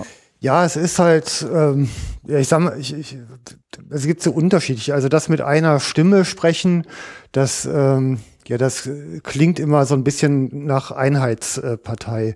Ich glaube halt, dass wir uns auf eine Aussage einigen müssen oder ja. zumindest halt eben auch gut damit leben können müssen, wenn irgendwie, weiß ich nicht, auch 50 Prozent der Aussage übereinstimmen und den Rest auch mal irgendwie als einen Diskurs verstehen, der uns intern irgendwie schleift und nach vorne bringt und der Richtig. nach außen klar macht, Mann, das sind Leute, die sind nicht dumm und unterbelichtet, die sind reflektiert, die überlegen, was sie tun, die denken in Zusammenhängen und, und stellen sich halt eben auch den veränderten Bedingungen. Und das ist etwas, was ich ähm, also was uns ja auch viel entgegengeschlagen wird, dass die meisten sich halt eben einfach irgendwo verkriechen, jedem Gespräch aus dem Wege gehen und, und ja manchmal auch wirklich äh, ja sich dazu noch benehmen wie Graf Rotz. Also zumindest die Einzelbeispiele, die rauskommen, werden halt als Generalfall durchs Dorf getrieben. Ja, das ist ja? wie so äh, äh, Champignon im Pferdedung. Irgendeiner ragt raus und der fällt negativ oder positiv auf. Aber ich stimme dir da vollkommen zu. Was uns eigentlich fehlt, ist ein Leitbild. Wie wollen wir im Jahre 2020 und wie wollen wir im Jahre 2030 jagen? Was sind denn unsere Leitbilder bezüglich der Jagd in Deutschland? Mhm. Und die sind aus meiner Sicht, für mich, vielleicht habe ich es auch noch nicht gelesen, nicht definiert. Es gibt ein Positionspapier vom Deutschen Jagdverband. Ähm, und ähm, aber es ist noch nicht durchgedrungen. Und ähm, ja, es ist aber auch sehr politisch formuliert. Es ja, ist nicht griffig, ne? Es muss anwend, ja, es muss anwendbar sein und ähm, äh, und es muss aber gelebt werden. Es muss vorgelebt werden und das geht eben runter bis auf die kleinste äh, Parzelle und, und und und das muss man durchsteuern, top down von oben nach unten ähm, und in die in die Landesjagdverbände und dann in die Kreisverbände runterbringen und dann im Grunde genommen in die kleinste Form in den Hegering. So und dafür brauchst du aber auch Leute, die in der Lage sind, das rüberzubringen, zu kommunizieren. Ja, also das, das ist es ja. Wir, das ganze Thema ist komplex und wir Jäger haben im Vergleich zu allen anderen, die die Natur nutzen, haben wir die höchste Ausbildung und die, die, und die Berechtigung, dies zu tun. Wer hat denn solch eine Ausbildung wie ein Jäger? Das hat ja Minister Remmel gestern, gestern auch deutlich gesagt. Er weiß, dass ein Jäger, der einen Jagdschein macht, eine unglaubliche Ausbildung genießt. Das haben von den anderen, die die Natur nutzen, die meisten nicht ja, ja, um die Zusammenhänge zu erkennen, äh, wie die Natur überhaupt funktioniert. Ich kenne auch etliche, die einen Jagdschein gemacht haben, ohne jagen zu wollen, aber um das ganze Thema mal äh, zu verstehen. Mhm. Ja, so und das hat er ja auch gestern anerkannt und äh, da ging es ja auch um das Thema Schießnachweis. Also ich halte den für den größten Quatsch aller Zeiten, weil das macht ja nicht jeder jedes Jahr eine Führerscheinprüfung und jeder macht nicht jedes Jahr einen Angelschein neu und jeder macht nicht äh, irgendwelche anderen Nachprüfungen. Diesen Anspruch habe ich doch als Jäger selber, dass ich einmal im Monat mindestens in Lüdenscheid äh, um äh, auf dem Spielstand, äh, auf dem Schießstand stehe, Spielwege, so heißt er, und äh, äh, äh, mit der Flinte und mit der mit der Büchse schieße. Diesen Anspruch, den hege ich ja selber. Nun mache ich das beruflich, ist das auch etwas anderes. Aber äh, und dass ich auch entsprechend der neuen jagdlichen Methoden natürlich meine Ausrüstung komplett umstelle. Das kann ich nicht. Ich kann nicht mehr mit auf eine Drückjagd gehen mit dem Drilling 7x57 R und einem 8x56 Ziefernrohr da weiß ich genau, der Schuss geht ins Brötchen, um es mal bildlich auszudrücken, ja. Wir müssen uns da auch an die eigene Nase fassen, aber ich halte es nicht für richtig, dass wir äh, jetzt den Schießnachweis auch noch als nächste Gängelei den Jägern gegenüber äh, bringen müssen oder jetzt das Thema äh, bleifrei und bleihaltig. Da habe ich auch eine völlig konträre Meinung zu dem, was gestern gesagt wurde. Wir sind komplett im Screening der Firma Ruag äh, und schießen mit bleifreier Munition. Ja, mhm. so und äh, ich mache jetzt keine Werbung für Rock. Ich habe auch ein amerikanisches bleifreies Geschoss in der Anwendung. So und äh, jetzt reden wir doch mal Tacheles. Wir schießen jetzt mal äh, bei 300.000 Jägern, äh, die aktiv jagen, 1,5 Millionen Stück Schalenwild, damit es mathematisch einfach zu rechnen sind. Das sind fünf Stück pro Jäger pro Jahr. Da gibt's welche, die schießen dreistellig, beruflich bedingt oder eben auf, aufgrund ihrer jagdlichen Möglichkeiten. Und einer schießt äh, ein, ein Rehbock und ein Schmalreh und vielleicht äh, äh, noch ein Bock, Böckchen im Jahr und kommt auf drei, vielleicht fünf Stück Wild. Das sind doch alles keine Aussagen, ob bleifrei funktioniert oder nicht, sondern man muss mit der bleifreien Munition mal durchschießen. Und wenn man so wie wir dreistellig äh, Schalenwild schießt, dann kann ich auch sagen, ob meine verschiedenen Kaliber bleifreimäßig ähm, funktionieren. Und ich habe im letzten Jahr alles in meinen Kalibern bleifrei erlegt und habe nicht ein Stück verloren. Da habe ich eine schöne Sendung zugemacht, die Nummer okay. 8 über Büchsenmunition. Ähm, ja. Und die haben, also war mit dem Jens Tigges, der bei Outdoor Marketing. Okay. Und die sind ja mit, äh, mit Ballistik-Workshops durch die Lande gezogen und mhm. haben halt in forensische Seife geschossen, wo du ja. die Kaverne halt hinterher bestens auf den Millimeter ausmessen und auslittern kannst und das Ansprechverhalten der Geschosse siehst. Und ich meine, meine persönliche Quintessenz ist halt, solange die Wirkung, die Zielballistik in Ordnung ist und das Geschoss das tut, was ich von ihm verlange und es dann obendrein noch bleifrei ist, dann ist ideal. Aber im Zweifel nehme ich lieber die Wirkung. Äh, da sind wir uns auch einig. Also ich habe jetzt in Afrika noch nicht bleifrei gejagt. Aber ansonsten äh, also wenn es ums, ums größere Schalenwild geht, nehmen wir mal jetzt einen Oryx oder Kudu oder Elend oder ähnliches. Äh, äh, aber äh, ansonsten habe ich hier äh, vom schwersten Keiler bis Rothirsch, mhm. auch jetzt in der Hirschsprunft in Rumänien, mit einer 9374R bleifrei Evo Green sauberen Karpatenhirsch erlegen können, mhm. der nach 30 Metern Todesflucht und die hätte er vielleicht auch gehabt beim Schuss acht hinten äh, äh, äh, auch gehabt hätte beim bleihaltigen Geschoss. So, und äh, man muss, sage ich ganz ehrlich, da reden zu viele Leute über dieses Thema und hören etwas vom Hören sagen. Ähm, da muss man sich einfach jetzt mal wirklich ein, zwei, drei Saisons dazu zwingen, durchzujagen mit dieser bleifreien Munition, um zu sehen, ob sie zielballistisch äh, den eigenen Ansprüchen genügt. Und man braucht ja auch nur die Nachsuchenstatistiken nehmen, zum Beispiel vom feinen Hirschmann. Wie, da wird das auch alles dokumentiert bei den Schweißhunden. Ja, hat sich das Flucht, hat sich die Fluchtdistanz zwischen 20 und 50 Metern erhöht? Ich meine meines Wissens ja aber sind die Nachsuchen, sind die deutlich gestiegen oder äh, ist wild verloren gegangen? Das kann man ja alles hinterfragen, aber man ja, muss aber, einfach mal. Äh, aber ehrlich gesagt, äh, kann ich denn da nicht einfach auf der Packung oder sonst wo im Bikepackzettel diese zielballistischen Daten mir angucken? Klar. Ich meine, kann man denn mit so einem Geschoss nicht einfach mal fünf oder zehn Stück in die Seife setzen, um zu gucken, ob das Ding wirklich super funktioniert, anstatt in freier Wildbahn Tierversuche durchzuführen? Also ich glaube oder ich bin davon überzeugt, dass unsere Waffen oder unsere Munitionshersteller dieses im Vorfeld auch getestet haben, bevor sie auf den Markt gekommen sind. Wir müssen natürlich auch eines mal ähm, berücksichtigen. Als dieses ganze Thema aufkam, da waren wir hier in Deutschland hinten dran. Die Amerikaner machen das schon seit vielen Jahrzehnten, dass sie bleifrei jagen. Ja, mhm. das Know-how fehlte hier aber. Und jetzt gucken sich doch unsere renommierten Spitzenbüchsenpatronenhersteller an. Davon gibt's hier ein paar, die wirklich eine hervorragende, äh, die hervorragende Munition herstellen. Hier muss man sich doch auch natürlich die Frage stellen, ähm, waren wir überhaupt schon in der Lage, eine, ein, so, ein, ein solches Thema eins zu eins umzusetzen? Können wir das? Haben wir überhaupt die, die Möglichkeit, so viel Munition, die benötigt werden würde, so schnell zu produzieren? Ich weiß, dass einer der großen Hersteller, ich glaube bis 2016, dann alle Kaliber her, herstellen kann, alle namhaften Kaliber. Die gängigsten sind ja jetzt schon verfügbar. Und wir hatten ja im letzten Jahr auch eine Verknappung an bleifreier Munition, allein weil schon sage ich mal, durch die Obamaschen Ankündigungen, das Waffengesetz in Amerika zu verschärfen, jeder nochmal in Amerika aufgerüstet hat. Das heißt, so namhafte Marken wie Barnes oder Winchester bleifrei, die bekam er hier ja gar nicht mehr, weil der amerikanische Markt die komplett aufgesaugt hat.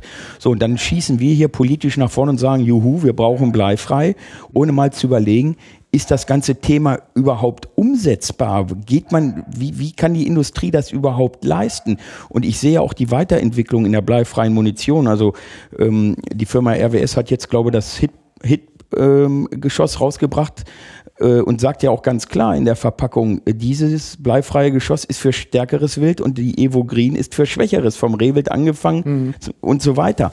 Da gibt man schon den, Hilf den Jägern Hilfestellung.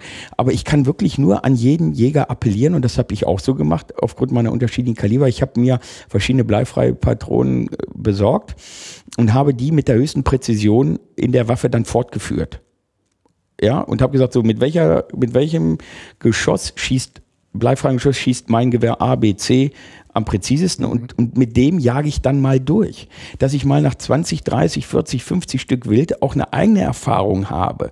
Und deswegen habe ich auch gestern Abend wieder gezuckt, als ich das hörte und habe gesagt, rufe ich da jetzt mal an oder nicht und frage mal die, die, die, die, die Diskussionsteilnehmer, wie viele Stücken Wild die überhaupt schon mit bleifrei geschossen haben. Ich breche keine Lanze für bleifrei. Ich breche auch keine für bleihaltig. Ich sage nur, wir hier auch bei K&K und meine Mitarbeiter ebenfalls, wir haben unsere eigenen Erfahrungen gemacht. Wie ist die Wildbrettzerstörung? Kann man das Wildbrett weiter nutzen? Hat es hohe Hämatomenwerte? Und so weiter und so fort. Und wir sind hier im Dialog. Und deswegen verstehe ich in vielen Bereichen diese Hysterie nicht, weil ich ganz einfach sage, probieren geht über studieren. Das Wild ist keine Zielscheibe. Aber eins darf man doch sagen. Diese Geschosse, die auf den Markt gekommen sind, die wir haben, die haben eine zielballistische Wirkung, die ausreichend ist. Das ist meine persönliche Erfahrung. Alleine in der letzten Saison ist mir nicht ein Stück verloren gegangen.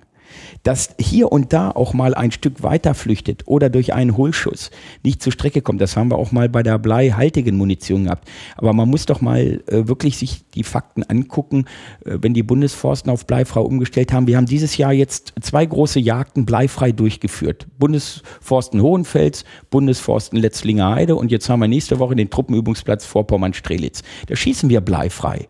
Da wird ja auch gar nicht mehr diskutiert. Mhm. Das Thema äh, wird für mich, wird dieses Thema kommen. Es muss nur so, da ist mein Appell an die Politik, es so aufzusetzen, dass wir auch wirklich in der Lage sind oder die Industrie in der Lage ist, all diesen Bedarf zu decken, der da mhm. gefordert wird. Mhm. Ja, aber das sind äh, Themen, die, die kann man noch stundenlang diskutieren. Ja. ja. Aber das sind alles rein persönliche, subjektive Erfahrungen, die ich hier äh, wiedergebe, auf, aufgrund der Thematik, dass ich eben häufiger mal in den Wald gehe. Ja, ja eigentlich ähm, nach jetzt 50 Minuten, über 50 Minuten, wir waren ja eigentlich wegen einem ganz anderen Thema jetzt zusammengekommen, ne? Das stimmt, das stimmt. Da muss ich mich entschuldigen, bin ich leider, bin ich leider abgedriftet. Äh, das war äh, für die Hörerschaft natürlich völlig am Thema vorbei. Dann greifen wir jetzt mal da an, wo wir eigentlich hin wollten. Mein lieber Jochen, du hast vollkommen recht. Ach, das ist ja auch, ähm, ich meine, in diesen tollen Tagen, die wir gerade haben, völlig okay. Ich setze sowas nur meistens immer ganz gerne ans Ende der Sendung, ne? okay. so ins freie Philosophieren. Aber das ist ja gar nicht schlimm. Überleitungen werden an der Stelle nur immer relativ schwierig. Und insofern einfach mal mitten rein. Riechen hat ja was mit Emittieren und Empfangen zu tun. Also irgendwas äh, schmeißt man raus äh, als, als Lebewesen, was jemand anders wieder warten kann. Was ist denn das überhaupt? Was sind denn das, was sind denn das für Stofflichkeiten? Was sondert man da überhaupt ab? Also wir, wir meines Wissens nach äh, stoßen wir ja äh, CO2 aus im, in, in einer hohen Konzentration. Im Wesentlichen über die Atmung. Atmung über die ne? Atmung. So, und äh, da drin sind so auch, auch, auch Stoffe wie Ammoniak, Milchsäure, Buttersäure und ähnliches. Stoffe, die zum Beispiel die Zecke riecht. Ja. ja. So, und äh, da stoßen wir aus, wir schwitzen, wir haben unsere Schweißdrüsen und äh, den höchsten CO2-Ausstoß haben wir natürlich, wenn wir uns bewegen, ob wir nun langsam pirschen oder zügig, über den Mund und schwitzenderweise über den Kopf. Und das sind eben, sage ich mal, Geruchspartikel, äh, die vom, vom Wild, je nach Wildart, bis auf 400 Meter wahrgenommen werden. Ja, mhm. und äh, wir wissen von den wesentlichsten, äh, sage ich mal, ähm, Zerviden und Boviden, ähm, dass äh, die die Geruchskonzentration genau unterscheiden können, was da in der Luft ist und ob der Mensch nah dran ist oder weiter weg. So, und wenn sie uns eben halt wittern, dann äh, zeigen sich entweder nicht oder sie flüchten und äh, wir stehen da im kurzen Hemd. Mhm. Haben also wild beunruhigt. Wir sind ja bei dem Thema, wie jagen wir und was kann eigentlich äh, wie kann sich das ganze Thema äh, eigentlich äh, weiterentwickeln. Aber eins ist Fakt, äh, der menschliche Geruch ist eigentlich der, der größte Störfaktor. Also ich, um jetzt nochmal einfach so bei diesem Sinn zu bleiben, also ja. mit gefährlichem Wikipedia-Halbwissen ausgestattet, ja. komme ich wie immer in diese Sendung hinein. Wunderbar. Ja. Ähm, der, der Geruchssinn ist erstmal der komplexeste Sinn, den Lebewesen überhaupt Richtig. haben. Ähm, das macht ihn auch extrem interessant. Und diese Übertragung, ähm, die, die geht halt über Schleimhäute, die wir so im, im Nasendrachenraum haben, mit äh, Geruchszellen, an denen diese ja diese gasförmigen Moleküle, die auf der einen Seite abgesondert werden, eben wieder andocken und, und dann zu einer Wahrnehmung im Gehirn führen.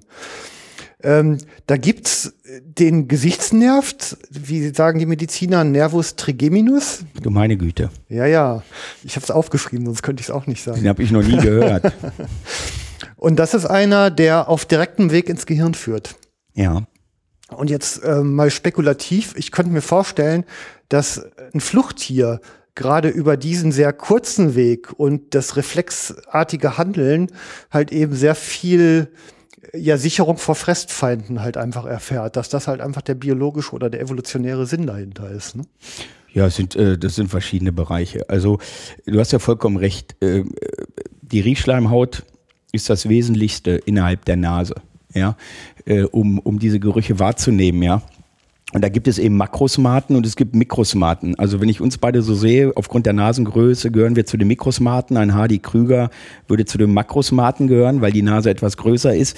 Aber Spaß beiseite, diese Makrosmaten oder Nasentiere, die haben eben eine viel höhere und größere äh, Riechschleimhaut. Der Mensch hat circa fünf Quadratzentimeter nehmen wir mal einen Hund, hier deinen gut aussehenden Labrador, der hat ungefähr 70 bis 85 Quadratzentimeter, Rehwild 90 Quadratzentimeter, aber ungefähr 33.000 bis 66.000 Riechzellen pro Quadratzentimeter. Und nehmen wir mal das Schwarzwild mit einem langen Wurf, da sind es ungefähr 290 Quadratzentimeter Riechschleimhaut mit bis zu 560.000 ähm, äh, also Millionen, 560 Millionen ähm, Rezeptoren. Und damit sind diese Tiere, oh, oh, oh, oh jetzt stehe ich hier im Mikrofon, äh, sind diese Tiere natürlich ähm, äh, uns haushoch überlegen und können viel besser wittern. Und was machen sie mit der Nase? Wozu brauchen sie es? Einerseits zur Fremdvermeidung, nämlich nehmen wir mal die Prädatoren, die sie wittern wollen, oder eben den Menschen um ihm auszuweichen.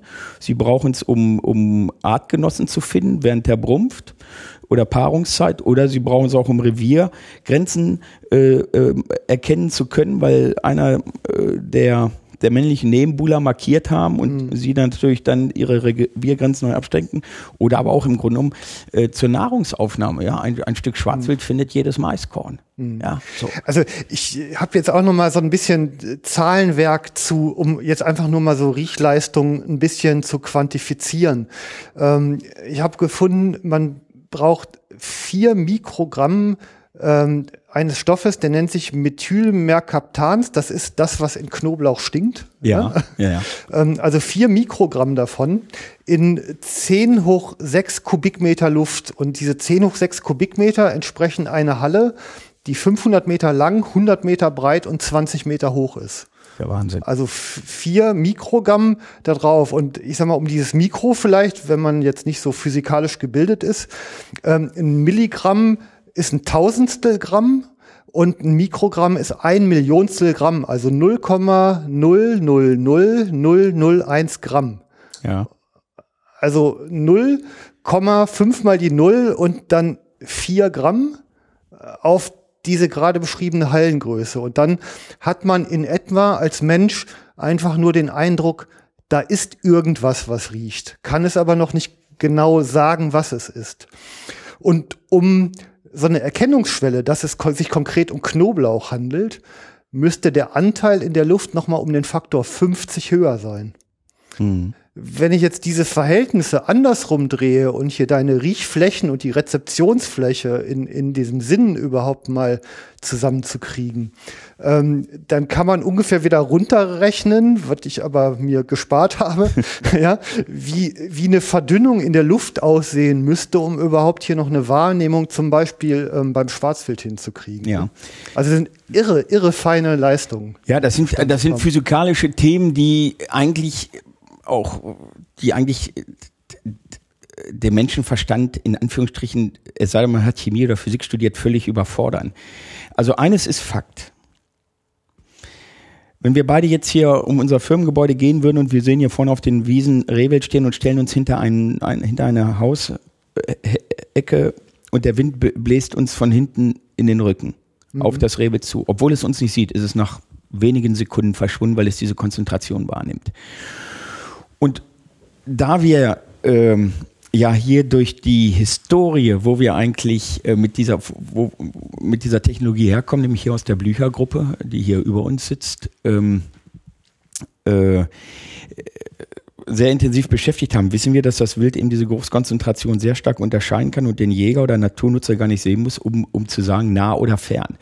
Und es ist natürlich eine Aufgabe für uns gewesen, durch, durch, durch Glückes Geschick, ähm, als ich 2006 äh, Hasso von Blücher kennenlernte, ähm, mit seinem Unternehmen, äh, ein, ein, ein Produkt zu entwickeln, äh, was äh, den Jäger geruchlich neutralisiert. Ja. Jetzt greifst du aber gerade noch ein bisschen vor. Okay. ähm, was ich eigentlich jetzt als nächstes erstmal machen wollte, ist, wenn diese, diese Geruchsabsonderung jetzt ja für uns als Beutegreifer da draußen unterwegs so ist, ja. dann hat man ja klassischerweise auch irgendwie damit umgehen müssen. Also ich, ich richtig, richtig. Also, also, schon über Jahrhunderte. Eben, Wir sind ja, ja, hier nur 500 Meter von der Fundstelle des ältesten deutschen Jägers weg. Hier im Neandertal. Wir sind im Neandertal. Wir genau. sind im Neandertal. Die Fundstelle ja. des ältesten deutschen Keilballes, also die Wiege der deutschen Jagd. In diesem Tal sind wir. Weißt du ungefähr, wie lange das her ist? Ja, ziemlich lange.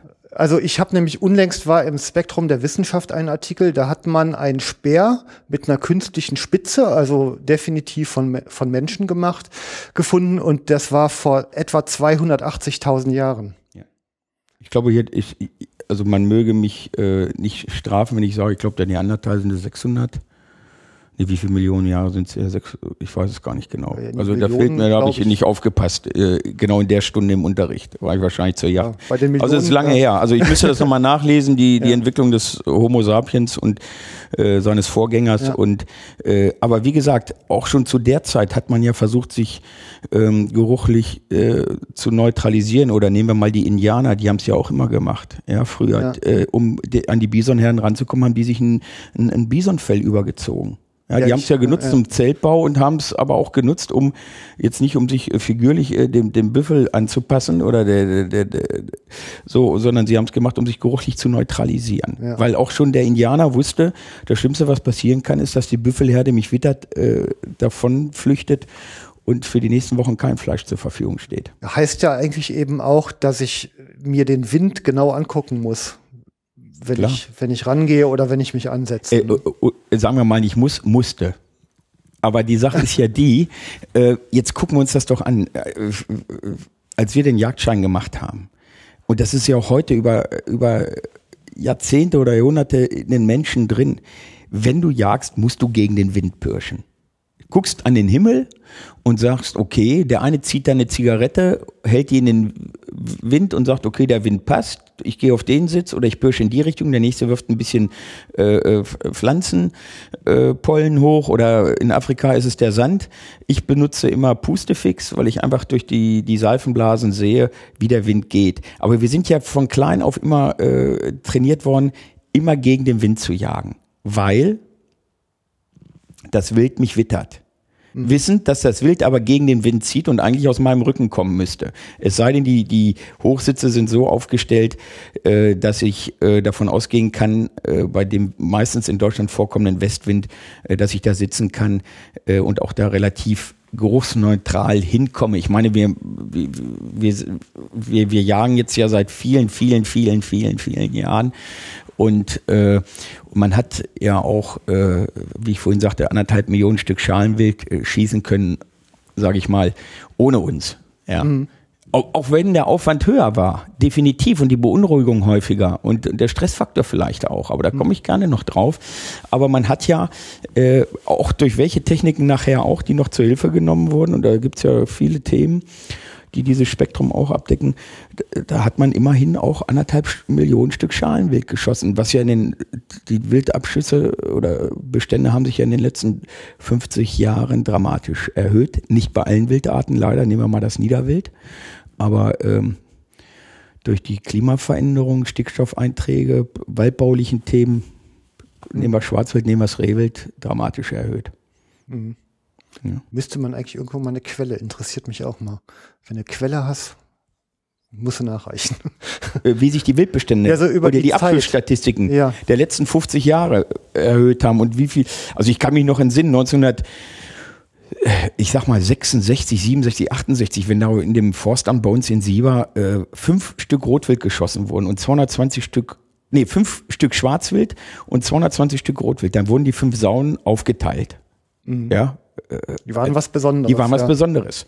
Ich glaube, heute ist das gesamte Thema völlig umgedreht, ja. dass äh, das Dreifache an Sauen geschossen wird oder das mindestens das Doppelte, trotz dieser Höhenlagen, mhm. äh, als, als Rotwild. Das hat sich in den letzten, was haben wir jetzt, 2014, in den letzten 40 Jahren äh, oder 50 Jahren hat sich das Bild komplett gewandelt. Ja, ja. ja? das heißt also, äh, das Schwarzwild aus welchen Gründen auch immer, ob nun auch künstlich gebunden oder nicht, hat sich dermaßen vermehrt, äh, dass selbst in den höchsten Lagen des Mittelgebirges steht oder der Mittelgebirge und das Rotwild ist deutlich weniger geworden. Ja, okay. Ähm, aber nochmal zurück zum Wittern. Also wir sagten ja, es zieht instinktiv gegen oder wenigstens ja. mit halbem Wind so voran. Mhm. Und jetzt ist eigentlich so eine alte Jägerweisheit, bei starkem Wind bleibt, zieht es eigentlich fast gar nicht oder sehr ungern. Und äh, man sagt ja, wenn der Wind jagt, sollte der Jäger nicht jagen. Ne? Das ist so eine alte. Ja, ist ja klar. Das ist auch äh, nach wie vor so, ähm, äh, weil äh, durch Wind und Sturm und, und Unwetter natürlich alle Sinnesorgane in Mitleidenschaft gezogen werden oder beziehungsweise die Warnung, Wahrnehmung. Der Wind, wenn er sich verschlägt, und das sekündlich, dann ist es auch fürs Wild schwer, äh, Gerüche ähm, oder sagen wir mal ein Feind oder Prädator zu lokalisieren.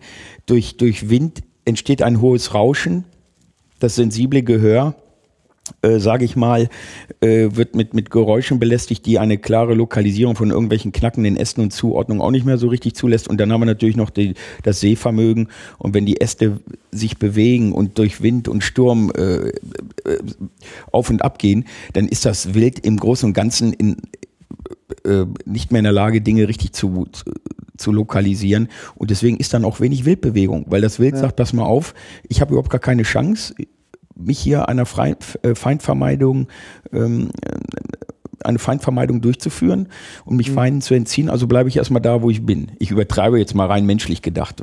Mhm. Wild denkt ja nicht, aber ähm, vom Instinkt her wahrscheinlich. Damit hängt das zusammen. Und das, das sagt man nicht umsonst.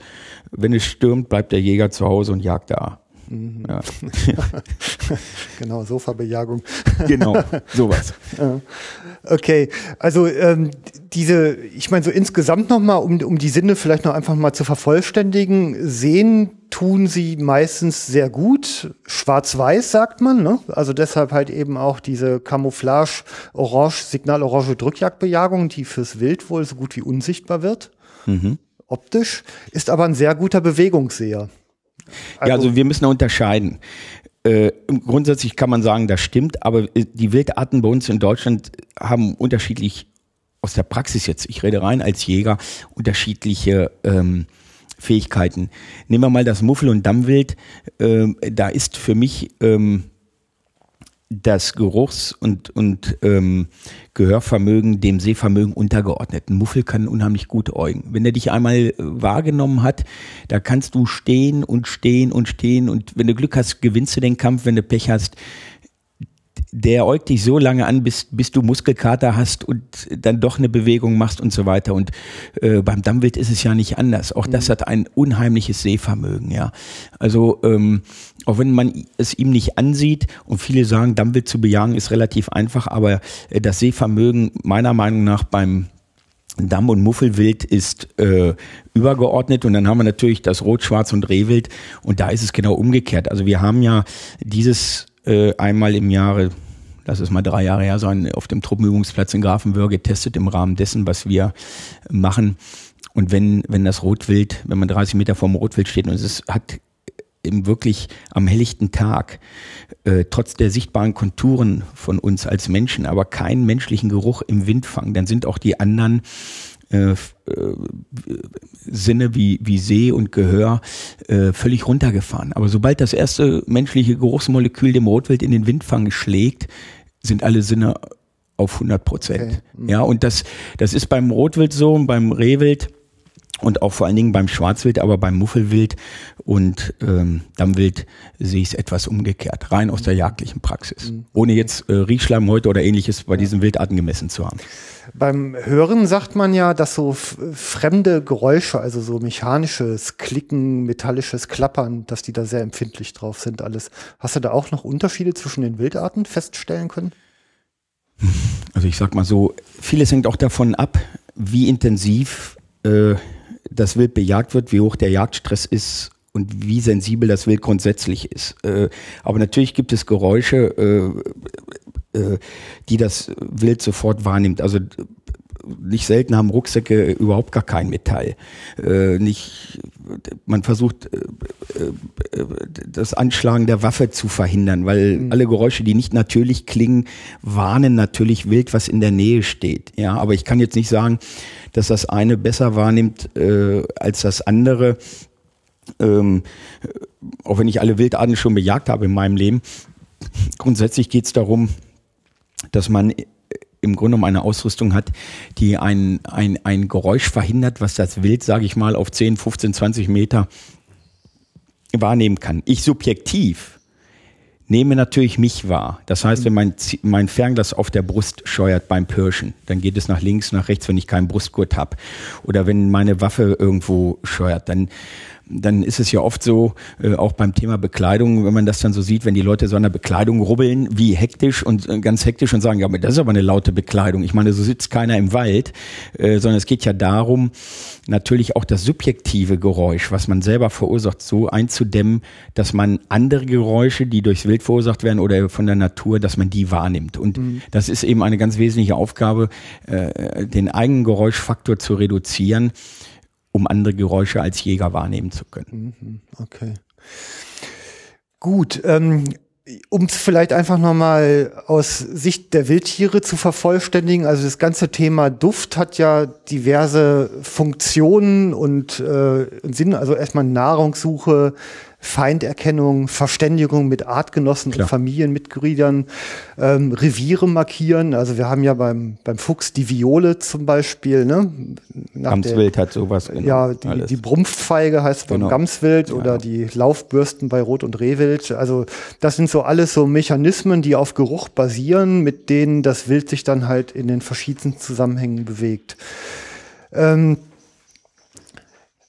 jetzt hat es einen Punkt gegeben und jetzt sind wir bei dem Namen, den du vorhin schon mal genannt hast, der Name Blücher. Ja. Ähm, also Blücher ist ja etwas, was eigentlich jedem, der sich mit Militär beschäftigt hat, mhm. eigentlich sofort im Gehirn eine Assoziation wachruft. Mhm. Ähm, vielleicht erzählst du das nochmal eben so einleitend, weil das ist ja auch ganz spannend. Ja, wobei das natürlich als, als, als äh, bürgerlicher nicht so einfach ist, jetzt hier in so eine adlige Familie äh, einzusteigen und da einen Exkurs zu machen. Aber ich will das mal ganz kurz fassen. Ja. Also dieser äh, Generalfeldmarschall äh, Marschall Gerd Leberecht von Blücher, der lebte Ende des 18. Jahrhunderts bis Mitte des oder bis äh, von 1742 glaube ich bis 1890 bin mir gar nicht mehr so sicher und der äh, der äh, wurde ja auch genannt äh, ähm, Marschall vorwärts und das, diesen Titel hat aber nicht äh, im Grunde genommen von den Deutschen oder von den Preußen verliehen bekommen, sondern von den Russen im Rahmen der Befreiungskriege, weil er immer so ein so jemand war, der immer nach vorne preschte und eine sehr offensive Truppenführung hatte. Und äh, äh, der ist einer der vor, vor, vor, vor, Vorfahren ähm, des Firmenbesitzers Hasso von Blücher, der die Blücher GmbH hier in Erkrath hat. Okay. Ja, mhm. so und äh, Hasso von Blücher ist jemand, der, auch da möge man mich korrigieren, ich glaube 1969 die ersten Schutzanzüge für die deutsche Bundeswehr erstellte. Das heißt, diese Firma äh, stellt Hochleistungsabsorbentien und sorptive sorptive Verbundstoffe her, die im Grunde genommen lebensrettende Schutzsysteme sind in letzter Konsequenz.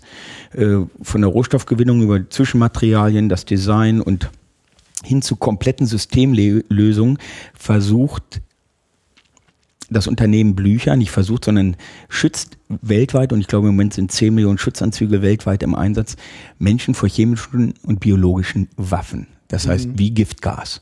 Das heißt, diese, diese Filtertechnologie schützt von außen nach innen Menschenleben, ob im militärischen Bereich, technischem Hilfswerk oder Berufsfeuerwehren, wenn Chemieunfälle sind. Mhm. Dann brauchen ja auch Feuerwehrleute einen permeablen Schutzanzug, der atmungsaktiv ist, weil im Gummianzug würden die alle kaputt gehen. Äh, und äh, diese Filtertechnologie, die hat er 1969 auf den Markt gebracht. Ich glaube, da war Franz Josef Strauß Verteidigungsminister. Und, ähm, und hat sich zum Weltmarktführer für äh, absorbierende Schutzbekleidung mhm. äh, äh, einen Namen gemacht. Okay. Ja, um Menschenleben zu retten. Ja. Ja. Also das, das, ich meine, wie, man muss sich das vorstellen, im Moment brennt die Welt überall, im Nahen Osten, Afghanistan, Syrien ja. und so weiter. Assad hat tausende seiner Menschen vergast. Ja, das muss man mal so sehen. Und die Soldaten, die dort im Einsatz jetzt sind, um der Sache Herr zu werden, die haben meines Wissens auch alle äh, Schutzanzüge an, die sie vor Giftgas retten. Im Moment sind ja seine Giftgasbestände vernichtet, ähm, aber ähm, äh, auch in den vergangenen Kriegen Afghanistan, Irak war ja immer das Thema Senfgas und wie die ganzen Dinge heißen, bin da nicht mhm. so firm, ähm, sind die äh, immer eine Gefahr gewesen und dann kann es ja auch sein, dass mal ähm, ähm Soldaten ein paar Tage in so einer Wolke liegen. Ja. das ist ja so eine Thematik, die man so als im bürgerlichen Leben überhaupt nicht auf dem Radar hat. Ne? Da, da ahnt man noch nicht mal was von. Und ähm, drumherum äh, entwickelt sich da eigentlich, ich sag mal, so ein, so ein Universum an Tüftlern, die sich sowas ausdenken. Ja, hochgradig ja. äh, spezialisierte Wissenschaftler sind das. Menschenleben ja, zu retten. Trifft Tüftler, besser, ja. Tüftler sind das. Das sind, ja. äh, das sind alles Doktoranden der Chemie, Physik, äh, die sich mit diesem Thema beschäftigen, wie man äh, Menschenleben äh, retten kann. Ja, äh, ja, okay. Ja. Aber diese Adsorbenzien, die hergestellt werden in Premnitz in Brandenburg, die, die sind für die Air Filtration, also Luftfiltration und genauso für die Wasserfiltration ein hoch ein, ein, ein Spitzenprodukt. Ja, man kriegt damit mhm. äh, Klimaanlagen äh, ausgestattet, kriegt Pollen raus, äh, man kann äh, Chip also Chiphersteller ähm, im Computerbereich, deren Anlagen kann man damit ausstatten. Man kriegt das Trinkwasser äh, gereinigt, wenn ich sogar weiß, ohne jetzt was Falsches sagen zu wollen, Hormone, Östrogene und vieles kriegt man rausgefiltert. Ja, man kriegt, wir haben es ja auch im Jagdbereich, gibt es in der Schweiz eine Firma, die sich auf so Trinkwassergewinnung spezialisiert hat, auch für Outdoor-Leute. Und ich nehme das jetzt mal wieder aus der Praxis. Du kannst als Europäer nicht in Alaska auf der Jagd irgendwo aus so einem äh, äh, Teich trinken, der von Bibern gestaut ist. Da kriegst mhm. du Biberfieber. Ja, weil wir diese, diese ganzen Kotpartikel, die da drin rumschwimmen, da sind wir nicht drauf, äh, ist unser Immunsystem nicht drauf geeicht. Ja. Der einheimische Inuit oder Indianer und der kann das Wasser trinken, aber wenig. Und dann hast du eben so eine Plastikflasche, wo die, wo diese Adsorbenzien vom Blücher drin sind, dann lässt du oben das Wasser reinlaufen und kriegst unten kristallklares Wasser raus und das kannst du trinken. Das ist natürlich auch, sage ich mal, durchaus mal ein Markt für die dritte Welt. Ja, Wasser ja. wird ja eigentlich das gut sein, was wir, äh, was immer mehr verknappt. Ja, ja und ja. Äh, diese Adsorbenzien können viel, viel mehr als nur jetzt von außen nach innen schützen. Okay. Oh. Ähm, jetzt, ich sag mal, erstmal, man hat da ja nichts mit zu tun. Nee. Wie, wie kommt denn so der Kontakt zwischen Kai-Uwe Kühl und Blücher zustande und äh, wie kommt man auf die Idee, dass jetzt. Ja, das kann ich sagen. Ja, also, ähm, mein damaliger Geschäftspartner Hubertus Knigge, der kennt die Familie Blücher. Okay. Ja, und, äh, und wir saßen ja mit unserer Firma in Essen im Schellenberg und, ähm, äh, und die Kontakte kamen und irgendwann war es so, dass 2006 äh, Herr von Blücher sagte, Mensch, ich möchte mein Unternehmen diversifizieren äh, in neue Geschäftsfelder rein, also Air Filtration, Water Filtration, also Luftfiltration, Wasserfiltration oder eben kann man auch mit diesem Filter der ja luftdurchlässig ist, von außen nach innen filtert, wie von innen nach außen, mhm. kann man Menschen schützen die nicht gerochen werden wollen. Und dann hat er natürlich zwei getroffen, die das Thema Jagd äh, in ihrem Herzen tragen. Und dann haben wir gesagt, na klar, die Jäger, Tierfotografen, Bogenjäger, ja. Naturbeobachter. Ja, äh, das sind Menschen, die eigentlich unter, der, unter, dem, unter dem Problem leiden, äh, gerochen zu werden. Jetzt nicht selber, weil sie mhm. sich nicht selber riechen können, aber weil sie natürlich als Jäger erfolgreicher sind, wenn sie geruchlich neutralisiert werden, zumal es ja in Amerika schon Produkte am Markt gibt, die allerdings mit anderen Adsorbenzien arbeiten, aus organischer Kohle, ja. die nicht so eine Wirkung haben. Auch eine Wirkung, aber nicht solch eine. Äh, und und äh, der Amerikaner jagt schon lange mit großadsorbierender Funktionsbekleidung. Guckst du zwischendurch, dass du mit dem Finger nicht ans Mikro ja, ja, okay, mache ich. Ja, ja. ja, ja. Ich, ja. Habe das Mikros äh, Mikroskop, sag ich schon, Mikrofon gar nicht mehr. Nicht, dass die Leute aus der S-Bahn springen, wenn sie es hören. Nein, nein, nein, nein, nein, nein, nein, okay. alles klar. Ja, ähm, dies, die, also das, das ist natürlich jetzt erstmal klar ein, ein, logischer Schluss. Also dann, dann sitzt ihr zusammen, sagt, okay, das benutzen wir jetzt für Jäger. Und dann geht ja jetzt eine, ja, im Grunde eine Produktentwicklung los, die, ähm, ja, die halt erstmal ganz anders ansetzt. Also die, die, diese, diese Stoffe, die hat man ja jetzt schon in dieser Militärkleidung verbaut. Ähm, vielleicht fangen wir einfach mal so rum an, wie, wie es jetzt nochmal genau funktioniert. Das ist ja eine Aktivkohlebasis glaube ich, ne? Es ist ein carbonisiertes Polymer. Also Blücher hat das Patent, ja. Kunststoffe zu verbrennen Kügelchen herzustellen in unterschiedlicher Millimetergröße, von 0,2 bis 0,7 Millimeter Größe, die innen drin eine, in, in, die innen drin eine hohe Wabenstruktur haben. Das heißt, die innere Oberfläche dieser Kügelchen ist exorbitant größer als die äußere Oberfläche. Das muss man sich vorstellen wie so ein Schwamm. Und jeder Schwamm hat innen drin so, so eine Wabenstruktur, Kanäle. Ja. Und durch diese Kanäle fließt die Luft und bindet alle Gerüche, alle Geruchsmoleküle die da okay. durchgehen.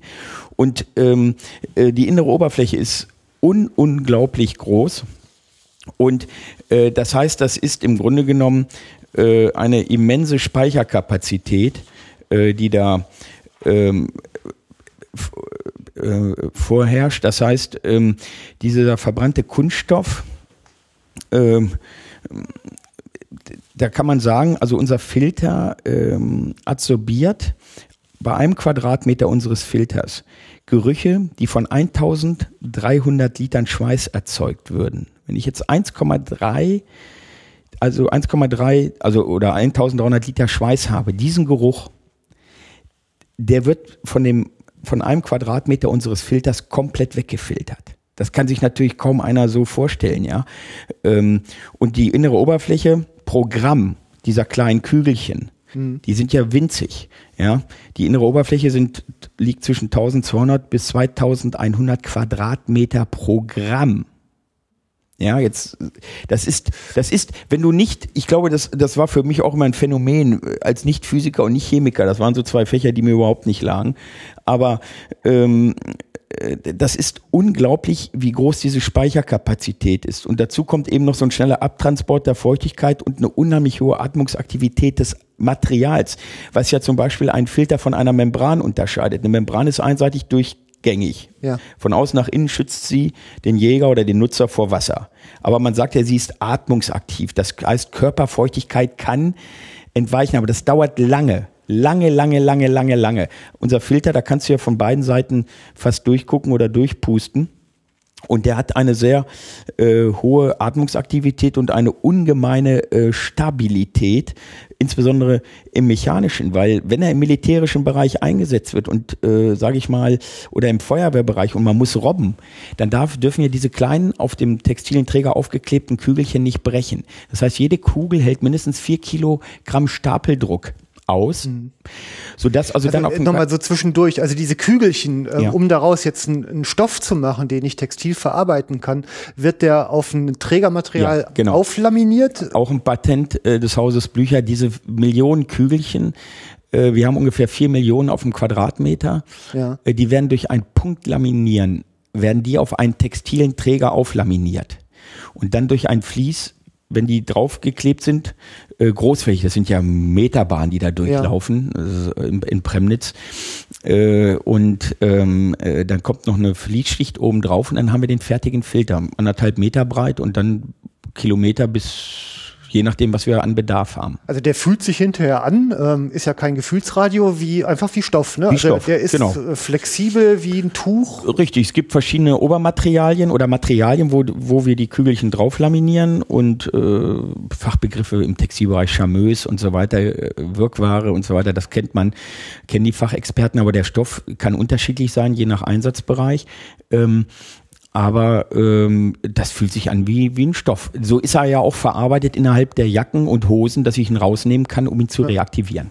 Also was halt eben eigentlich bedeutet, ich kann mich auch komplett normal bewegen mit dieser Kleidung, wie in jeder anderen auch. Ja, ich, ich sehe den Filter so selber gar nicht, sondern er ist wie so ein Innenfutter in die Jacke reingezippt und in ja. die Hose. Ja. Dazu habe ich natürlich auch Handschuhe, weil wir auch natürlich über die Handinnenflächen schwitzen und Gerüche absondern, gerade wenn wir pirschen und, und, und schwitzen. Und natürlich haben wir einen Kopfschutz, der von innen den, den, den Filter hat und natürlich den Mundschutz. Das sieht, mhm. Da sieht man natürlich dann aus wie ein Chirurg, übertrieben gesagt, wie ein Mediziner. Und ich nutze es immer so, dass ich durch die Nase einatme und durch den Mund ausatme. Aber die Gesichtsmasken von uns, die den Mund abdecken, die sind äh, mit Filter dreifach belegt, weil ich natürlich eine höhere Durchströmgeschwindigkeit habe äh, so dass sich also die Kügelchen auch schneller sättigen würden, hätte ich nur einen Filter. So und wir sagen, wir arbeiten da auch mit mit Jägern, Ingenieuren aus, dem, aus einem Autokonzern nahe Wolfsburg äh, zusammen, die eigene Reviere haben. Und da ist es eben so, die, das haben wir auch dann äh, alles getestet, die sagen 20 Pirschgänge, dann ist es sinnvoll, den Filter im, in den Wäschetrockner zu tun und zu reaktivieren. Mhm. Weil eben innen drin in diesem Porensystem der Kugeln die menschlichen Gerüche gebunden sind. So, und dann ist der voll und dann strömt alles ungefiltert durch. Und deswegen habe ich auf der Jagd immer äh, zwei oder drei Gesichtsmasken dabei weil ich gar nicht genau mehr weiß, ähm, äh, wann habe ich die eigentlich eingesetzt, wie oft war ich jetzt damit draußen und wenn ich merke, dass das Wild vor mir steht und ein bisschen unruhig wird, beim Rehwild ist das schön zu sehen, ja, wenn die dann so das Scheinesen anfangen und so ein bisschen unruhig werden. Das Scheinesen ist ja nicht nach dem Motto, äh, ich habe den Jochen Schumacher auf dem Hochsitz gesehen, juhu, und jetzt mal das Haupt runter und sofort wieder hoch.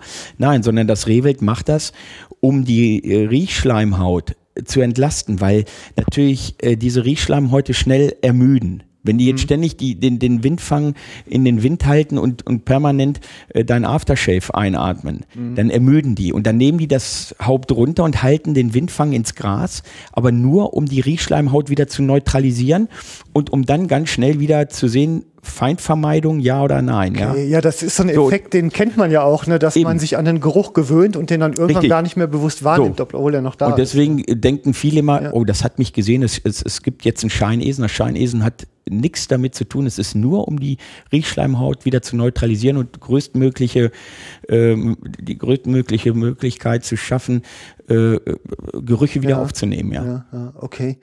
Ähm, die, also nochmal so zur Behandlung dieser Stoffe. Also trocknen ähm, löst die die Geruchsmoleküle wieder aus dem Filter heraus. Aus den, aus den Adsorbenzien, aus den kleinen Kügelchen, aus dieser Wabenstruktur. Ja, also mit einer durch, durch Hitze. Also durch Hitze kommen die. Also ihr könnt auch einen Föhn draufhalten. Nee, Grunde, das oder? reicht nicht. Äh, also man kann vieles machen. Also ich empfehle immer äh, so, das kommt darauf an, wie stark man wie man jagt. Der Deutsche, das so war auch unsere Erstentwicklung, ist natürlich ein vorrangiger Ansitzjäger.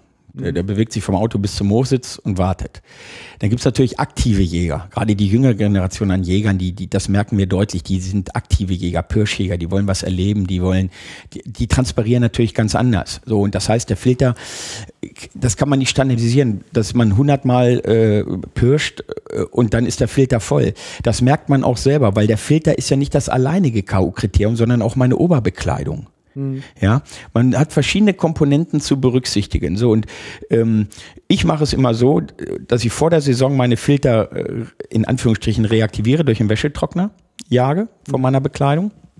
Und dann komme ich eigentlich die ganze Saison durch, weil ich für verschiedene Temperaturen und Jagdarten zwei, drei Sets habe.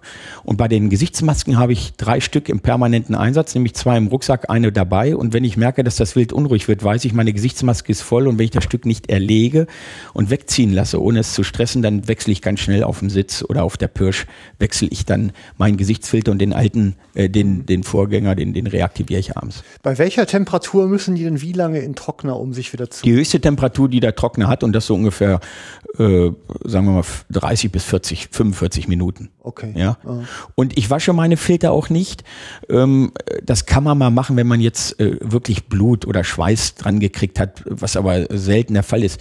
Im Grunde genommen habe ich meine Filter noch nie gewaschen, äh, sondern wenn dann nur reaktiviert. Ich, wenn ich sie aus der Jacke oder Hose rausgezippt habe, dann, dann ähm, dann reaktiviere ich sie nur, was ich natürlich äh, hin und wieder mache, dass ich unsere Oberbekleidung oder meine Oberbekleidung natürlich wasche, wenn sie verdreckt ist. Ja. Aber dann auch mit dem Outfox Wash Waschmittel, was rein biologisch ist, ohne Tenside und Bleichmittel arbeitet und ohne Parfüm. Wenn wir nach Hause kommen und wir kriegen von unseren Frauen eingepackt, äh, also die Hemden und Hosen eingepackt, die riechen wie Veilchenduft und, und 4712, äh, dann sage ich, ist das natürlich schön für den, der es trägt, aber es ist tödlich für die Jagd.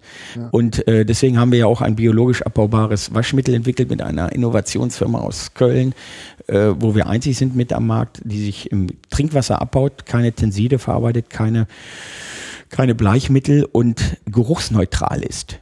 Ja, weil wir müssen über eines uns ja im Klaren sein. Alle unsere Jagdbekleidung, die wir zu Hause an die Garderobe hängen, zieht Zivilisationsgerüche an. Fischgeruch, Hundegeruch, Zigarettengeruch und so weiter. Und selbst wenn ich den Filter da drunter habe, diffusioniert und entweicht dieser Geruch aus dem Obermaterial, obwohl ich ja meinen menschlichen Geruch da drunter wegfilter durch ja. den Ergotanfilter. Aber meine Bekleidung, die riecht natürlich wie verrückt.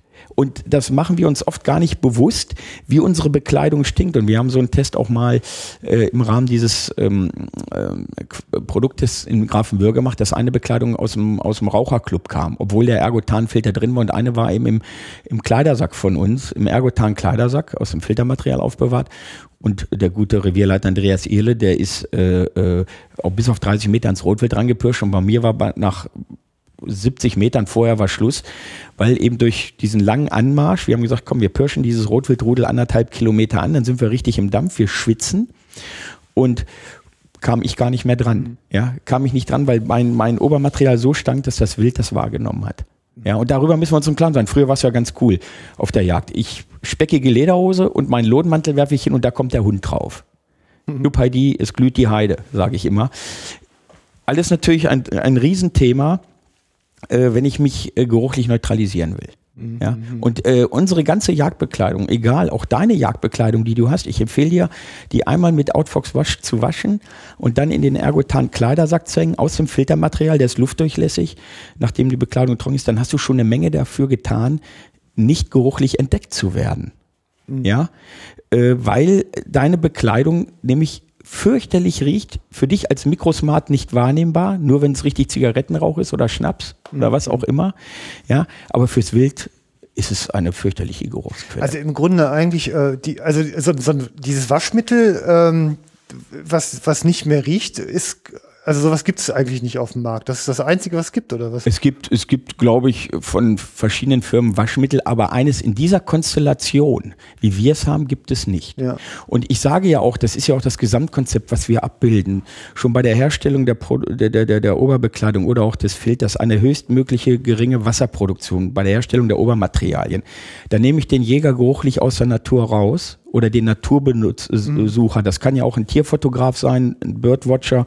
Es kann ein ein Bogenjäger sein, den nehme ich raus ohne und, und stresse das Wild wesentlich weniger. Es kann also vertraut wieder zu Holze ziehen, wenn ich es nicht bejage, weil es eben führend ist oder nicht in den Abschlussplan passt und ziehe mich aus der Natur zurück.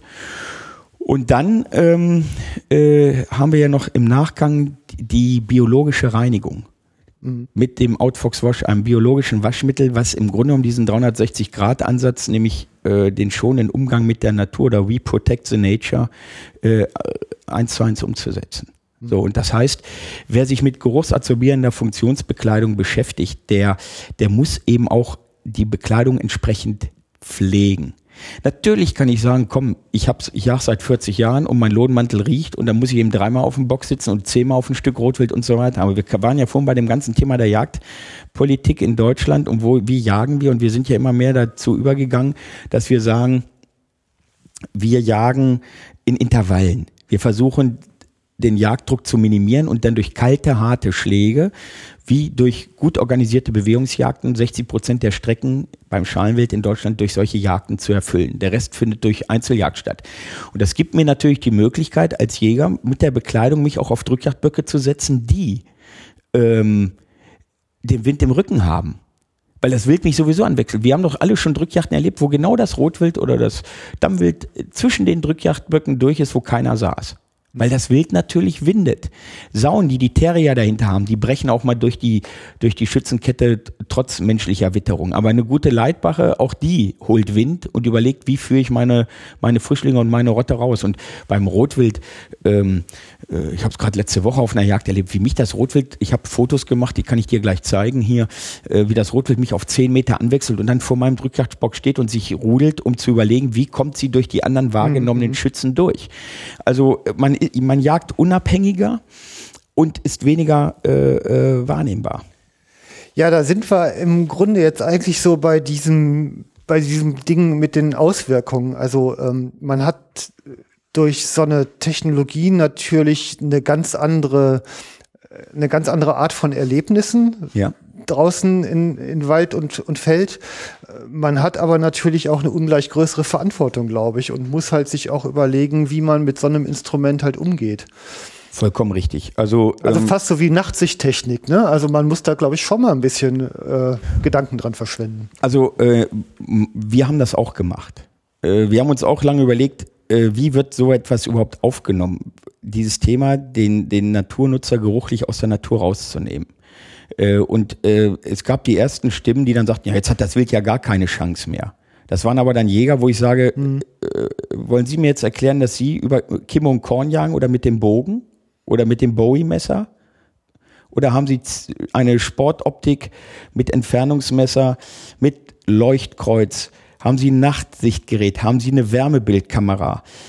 Was sind das für Fragen? Und da war natürlich sofort Ruhe im Karton äh, weil die, die dann sagten, jetzt hat das Wild ja gar keine Chance mehr, sind die, die nächtelang mit Nachtsichtgeräten und, und Leuchtpunkt und ähnlichem draußen in der Natur sitzen.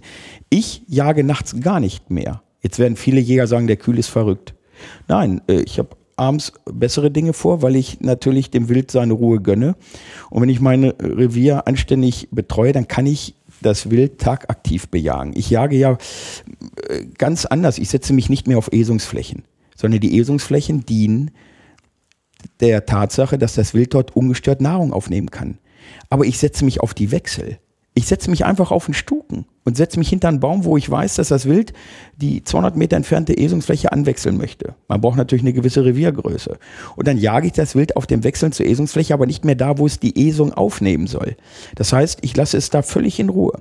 Ich bin viel flexibler, als mich da auf irgendeine Esungsfläche setzen zu müssen, wo das Wild ungestört nachts oder abends in der Dämmerung oder morgens ähm, äh, die Nahrung aufnehmen sollte. Ich bin flexibler. Und das muss, das bedeutet ein Umdenken natürlich, dass ich sage, ich kann mich in die Natur setzen und warte warte mal, was da passiert. Mhm. Weil wir haben ja auch nachgewiesen in unserem Film, dass man nicht unbedingt die Camouflagebekleidung braucht, wenn der, die, die, die, die, der, der Sehsinn des Wildes runtergefahren ist, weil es den Jäger nicht wittert. Der fährt sofort auf 100 Prozent, sobald menschliche Moleküle den Windfang beim Rotwild erreicht haben und dann versucht man zu äugen, wo, wo ist der Feind? So, aber äh, wir haben natürlich auch eine Camouflagebekleidung unter der Marke Outfox gebracht, weil man dann doch etwas mehr verschwimmt optisch und äh, gerade die Bogenjäger oder die, die, die, die aktive Pirschjäger sind, die finden das natürlich noch sensationell, die optische Tarnung mit der geruchlichen. Aber es ist im Grunde genommen nicht äh, unethisch, weil ich ja im Grunde genommen das Wild weniger stresse. Es kann mich nicht riechen, es zieht weg, wenn ich es nicht erlege. Oder aber ich jage es dort, wo ich es gerne erlegen möchte zum Beispiel auch auf Kyrillflächen. Ich kenne etliche Förster, die Outfox tragen und ihren Kyrillflächen in ihren Buchenverjungen sitzen und sich wundern, wie viele Rehe um sie rumstehen äh, und damit äh, ihren Rehwildabschluss relativ äh, gut erfüllen. Ähm, also deswegen, wir Jäger haben, wir Jäger haben eine unheimliche Verantwortung, ja, äh, was die Ethik betrifft. Und wir sind im Grunde genommen, sind wir äh, dem tierischen Beutegreifer äh, absolut überlegen. Und wir müssen das ethische Handeln praktizieren. Also der, der Gedanke, wir hatten ihn ja vorhin schon mal, ähm, während wir noch ausperlten über die aktuelle Jagdpolitik, ähm, dass, dass es ja eigentlich ähm, eine, eine sehr viel größere Bildung auch noch erfordert. Was tut mein Wild eigentlich den ganzen Tag? Wo bewegt es sich? Wo hat es seine Einstände? Also wo kommt es zur Ruhe? Wo ist es? Und wie sind die Verbindungswege dazwischen? Also ich muss mich ja noch sehr viel mehr in das Verhalten hineindenken, als ich es ohnehin schon tun musste. Ne? Gebe ich dir vollkommen recht. Und ich bin da ein ganz großer Befürworter, äh, wissenschaftliche Erkenntnisse äh, mit in die Wildbejagung einfließen zu lassen. Jagd ist Handwerk und man braucht natürlich die praktischen Fähigkeiten. Aber wir wissen auch heute schon aus der Telemetrierung, wie sich Wild verhält, wie die Lebenszyklen sind, wie groß die Einstände sind beim Reh, beim Rotwild und bei anderen Wildarten. Wir wissen, wie weit sich Rotwild aus Drückjagdgebieten entfernt und nach wie vielen Stunden es wieder in seinem Einstand drin ist. Wir wissen aus der Telemetrierung, wann sind die tagaktiven Zeiten. Und ich habe es letzte Woche in einem tollen Revier unseren Kunden demonstrieren können, wo wir eine Drückjagd hatten und haben gesagt, passt mal auf, wir kommen jetzt gleich an eine große Esungswiese. Und es ist jetzt halb zwölf. Und ihr werdet sehen, dass diese Esungswiese, weil ungestört, und es ist die erste Jagd der Saison, Rotwild zeigen wird. Und genauso ist es. Wir wissen doch, wann die Wiederkäuphasen sind. Wir wissen, wann das Rotwild aktiv ist. Und ich habe auch gesagt, müssen wir es eigentlich ständig in der Dämmerung, morgens oder abends bejagen? Warum jagen wir nicht mal tagsüber? Ja, dann, wenn wir es am wenigsten stressen, weil es abends eben äh, die Nahrung ungestört aufnehmen soll und es ist ja tagsüber auch viel besser sichtbar und zu bejagen. Man kann also auch seine jagdlichen Aktivitäten den wissenschaftlichen Erkenntnissen anpassen. Das tun wir in vielen Bereichen zu wenig, aber wir, wir entwickeln uns ja auch weiter. Und mhm. dieses Thema der Telemetrierung, das ist eine tolle Sache und ich kenne einige, die, die, die das Rotwild narkotisiert haben mit unserer Bekleidung, weil du ja mit so einem Narkosegewehr und dem Pfeil nah dran kommen musst. Mhm. Ja?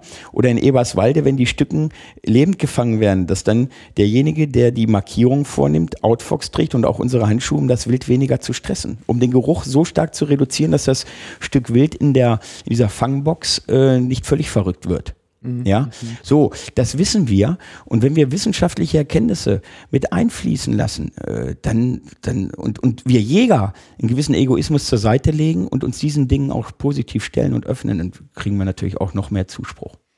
Also man, also ich sag mal so, man hat von den Möglichkeiten ja, erstmal, ich kann besser ansprechen, weil ich näher rankomme. Ich kann besser ansprechen, weil ich besseres Licht habe bei Tag.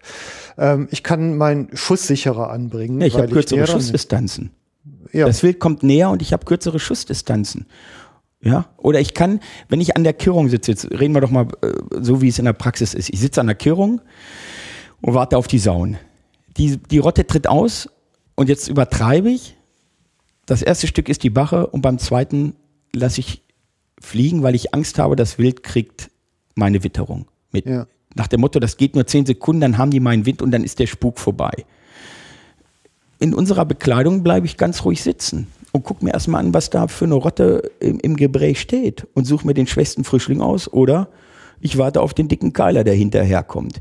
Das heißt, diese, diese Unruhe, die kommt, die Rotte kommt, das Jagdfieber steigt und jetzt ähm, äh, küselt der Wind, oh Gott, hoffentlich geht das gut. Ähm, der Sache kann ich entgehen, weil ich sage, Leute, richtig angezogen, gelingt es mir in Ruhe die Rotte zu beobachten und ganz selektiv zu jagen. Und das ist ein Riesenvorteil. Wir haben diesen Filter ja auch für, für Schlafkanzeln oder Ansitzkanzeln gemacht, die geschlossen sind.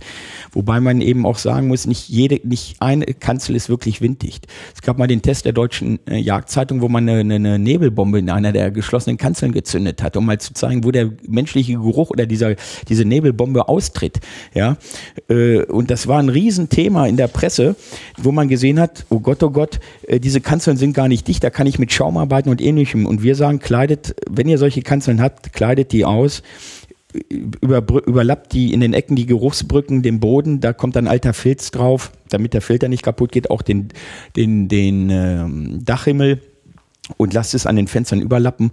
Und wenn äh, dann lasst die Fenster zu, nehmt Visierspray, was die Motorradfahrer nehmen, da beschlagen die Scheiben nicht mehr von innen und auch nicht mehr von außen, weil ich ja so eine ein Kubikmeter große Kanzel mit meiner Körperwärme irgendwie im Winter auf plus minus null Grad bringe und dann beschlagen die Scheiben. Und dann nimmt man Motorradvisierspray, sprüht das außen und innen vorher drauf ähm, und dann verhindert man eine größtmögliche Scheibenbeschlagung und neben dem neben dem Schießfenster, das man zulässt, macht man sich eine kleine Schießscharte, wo man den Filter dann hochklappt äh, und im Grunde genommen äh, dann äh, an Kirchen gibt's ja meistens nur eine Verteidigung in eine Richtung und nicht 360 Grad, wo man dann eben sauber den Schuss antragen kann. Ja, und das mhm. Wild kriegt die Witterung in dem Sinne gar nicht mit. Es haben ja viele schon alles Mögliche versucht. Die hängen Buchenholzteer einmal unter den Hochsitz und was nicht alles das, das funktioniert auch in gewisser Weise, um den Geruch, der aus der Kanzel rausströmt, zu übertünchen. Aber in letzter Konsequenz geht es ja darum, dass man den menschlichen Geruch größtmöglich äh, eliminiert. Und da gibt es in Amerika Sachen von Zahnpasta und Duschgel. Und man darf, ich kenne nur einen sehr gut bekannten Bogenjäger, den Chris Eberhardt, der das anfangs auch promotet hat, äh, Produkte im Körperhygienebereich. Der hat dann 14 Tage vor seinen Bogenjachten keinen Kaffee mehr getrunken, weil wir Kaffee ausschwitzen. Ich sage mal, durch unsere Filtertechnologie trinke ich fünf Minuten vor der Jagd noch einen Kaffee. Ja, äh, und mhm. das sind Marketing-Gags. Was nützt mir das, wenn ich mich abdusche und trotzdem transpiriere? Oder dann gibt es so andere äh, Produkte, Silberionen. Das ist überhaupt der größte Schrei, muss ich sagen. Äh, und, und wenn man sich dann mit den Firmen unterhält, dann fehlt natürlich der wissenschaftliche Hintergrund, so wie wir den haben. Silberionen funktionieren nur auf der Haut in der Unterwäsche äh, und, und zerstören die, die, die, die, die Flora und die Bakterien. Und der Geruch, den wir wahrnehmen, der wird dann reduziert, aber diesen Geruch, der da trotzdem von ent sich entfernt, den riecht das Wild trotzdem. Mhm. Ja, äh, das sind alles so Dinge. Wir sehen, dass der Markt sich öffnet und ich bin ja auch froh, je mehr Firmen es gibt, die sich mit diesem Thema beschäftigen, äh, umso größer wird der Markt. Jetzt mal betriebswirtschaftlich gesprochen. Aber diese meisten äh, äh Wettbewerbsprodukte sind äh, taugen nichts. Es gibt welche, die sind dann aus organischer Kohle, wie zum Beispiel Kokoschale. Mhm. Nur Kokoschale bricht. Ja, und die wird in, in, in einer bizarren Struktur dann auf diesen Filter aufgetragen und es ist kein High-Activated Carbon.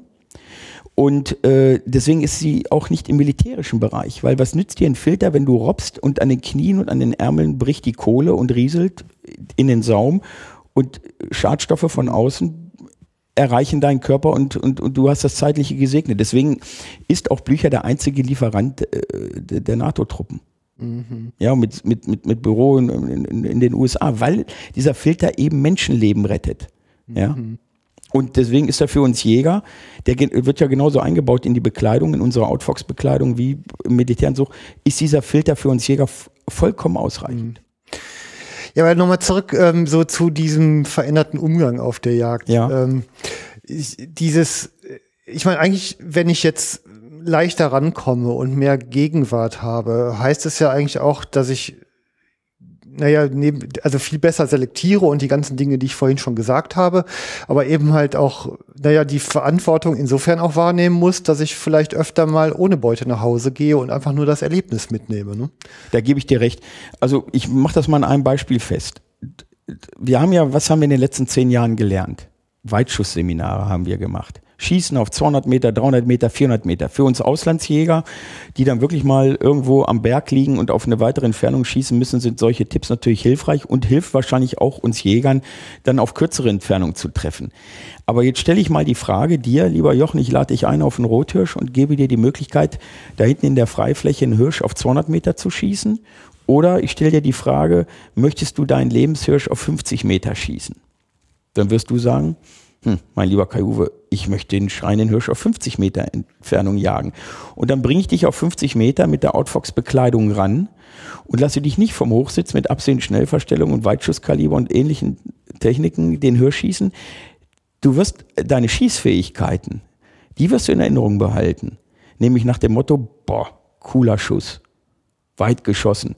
Aber der Hirsch an sich und das Erlebnis weniger, als wenn du den Hirsch angehst und der Schrein vor dir steht. Ja, also ich kriege da ehrlich gesagt ein, da kriege ich ein bisschen Ausschlag von. Also ich habe ähm, letzte Woche gerade noch mit äh, mit einer Jungjägerdame ja. gesprochen, ne, die gerade im Kurs ist und ich habe meine meine erste Sau, also ein Frischling auf einer Drückjagd geschossen, wo die gesamte Rotte so im Abstand von fünf bis zehn Meter vor meiner Nase durchging. Die trieben sich gegenseitig durch eine Dickung, so nach dem Motto, wer geht als erster, ja und zogen dann wirklich im Schweinsgalopp an mir vorbei. Ich war so aufgeregt, dass der erste Schuss mangels Sicherung halt nicht geflogen ist. Ja, okay. Und dann kamen zwei Frischlinge als Nachzügler und eins davon, einen davon hat's erwischt.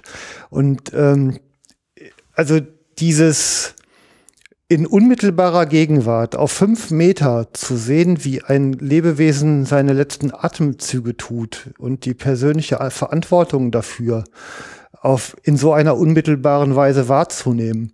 Das gehört zu den Dingen, die auf Distanz natürlich irgendwie zum Computerspiel werden. Und ähm, das ist so einer der Argumente, die für mich für so eine Technologie wie Geruchstarnung sprechen, dass man sich einfach seiner Verantwortung und der, der Macht, ich benutze dieses Wort auch in dem Zusammenhang, einfach mal wieder vollständig bewusst wird. Man löscht da Leben aus ähm, und das kann man gar nicht verantwortungsvoll und mit äh, genug Bindung tun, finde ich. Ja, und äh, jetzt, das kommt ja in dieser ganzen Diskussion auch immer zu kurz, die hier geführt wird, auch gestern Abend. Wir Jäger, wir lieben ja unser Wild. Wir haben ja mhm. hier in Deutschland oder sage ich mal in Österreich, wo die Jagd natürlich noch viel höher angesehen ist als hier in Deutschland, Einfach mal kurz, ähm, ich wollte nur dieses, die, die Reaktion auf, also ich habe dieses Erlebnis mal auch so in etwa geschildert, wie ich es jetzt dir, die Reaktion, dass, also ich sah, wirklich, da kehrt ein Bewusstsein ein. Ja, für, ne, äh, Richtig. Und das haben, das haben viele einfach auch nicht mehr so auf dem Radar. Nein, und das ist. Und ich fange da gerade an, also ich bin gerade in so einer Phase, wo ich das auch wirklich aktiv raustrage. Ne? Wird ja hier auch aufgenommen und ins Netz gestellt. Ich, ja. das, das muss wieder in die Köpfe rein. Ja, und, und wir Jäger, wir lieben ja unser Wild. Äh, ja. Wir haben eine, eine, eine, eine sehr traditionelle äh, Historie. Und ähm, man kann das ja gar nicht machen, wenn man, wenn man nicht einen gewissen Bezug äh, zur Natur und zu, zu, den Lebewesen hat, ob man nun so früh reingeboren wurde in das Thema Jagd und geprägt wie ich durchs Elternhaus oder ob man eben später erst dazu kommt. Äh, und ähm, ich muss sagen, äh, diese Nähe zum Wild, die, die, die kann ja in Anführungsstrichen sogar süchtig machen weil wir erleben es bei den Tierfotografen. Es gibt so eine große Zeitschrift hier im Düsseldorfer Raum, Naturblick. Mhm. Der, der, der, Peter Scherbuck, der Chefredakteur, äh, der, der trägt seit zwei Jahren Outfox und es gibt ja Bilder von dem, wie die wirklich äh, in Norwegen, er und sein Kompagnon, ein Elch durchwechseln haben, beide auf zehn Meter und in der gleichen Sekunde unter dem Bart des Elches ein Foto schießen. Das, das, ja, und das, sich gegenseitig halt eben, sich haben, gegenseitig ja. fotografieren äh, und, und, und der, der Elch ja. mit, mit, mit der, der größten Riechschleimhaut.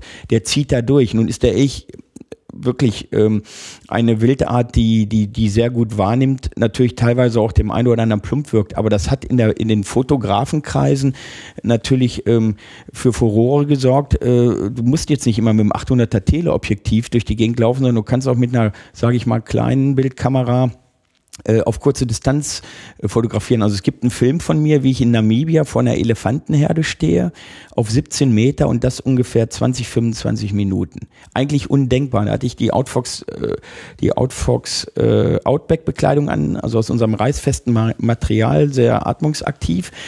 Äh, und, und, und der PH, der Berufsjäger, stand hinter mir und ich wollte nur Fotos machen. Und wir waren so nah dran, dass der hinterher irgendwann sagte, pass mal auf, wenn wir jetzt hier nicht uns entfernen, dann sind wir irgendwann eingekesselt und dann wird es nicht mehr spaßig.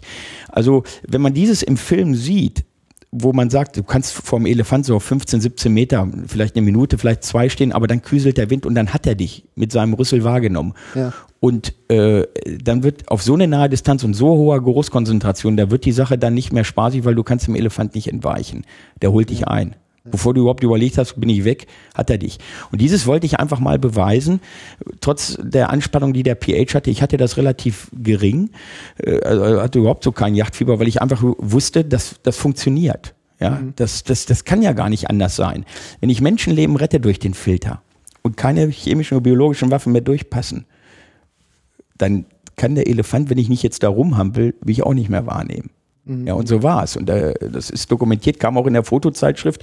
Und da hatte ich eine ganz kleine Leica Deluxe 4 und habe diese Fotos gemacht, wie ich dem Elefant äh, im Grunde genommen, wie ich den fotografiert habe, wie er sich Äste abgebrochen hat und die aufgenommen hat. Mhm. Also, äh, und wenn man diese Erlebnisse hat, äh, es geht ja bei uns Jäger noch gar nicht immer um Schießen. Also ich glaube, die geringste Zeit verbringen wir mit, mit dem Jahr, mit dem Schießen im klassischen Sinne. Es ist ja. ja doch mehr die Wildbeobachtung und die Freude daran, dass das Wild sichtbar ist und nicht gestört wird durch mich. Und dann ziehe ich mich wieder von der Esungsfläche zurück oder wo immer ich es wahrnehme. Das hat, das bietet ja ungeahnte Möglichkeiten. Man darf im Grunde aber die Outfox-Bekleidung nicht missbrauchen zum Hochsitzbau, Salzlecken rausbringen, Kürung beschicken äh, und hat sie dann im Auto an und raucht noch eine und so weiter, sondern ich sage mal, die Outfox-Bekleidung ist ein Arbeitsgerät zur Wildbeobachtung und zur Jagd oder zur Tierfotografie. Mhm wenn ich mein Fernglas, meine Waffe nehme, meinen Bogen, meine Kamera, wie auch immer, dann ziehe ich sie an. Wobei sie einen ganz großen Vorteil hat.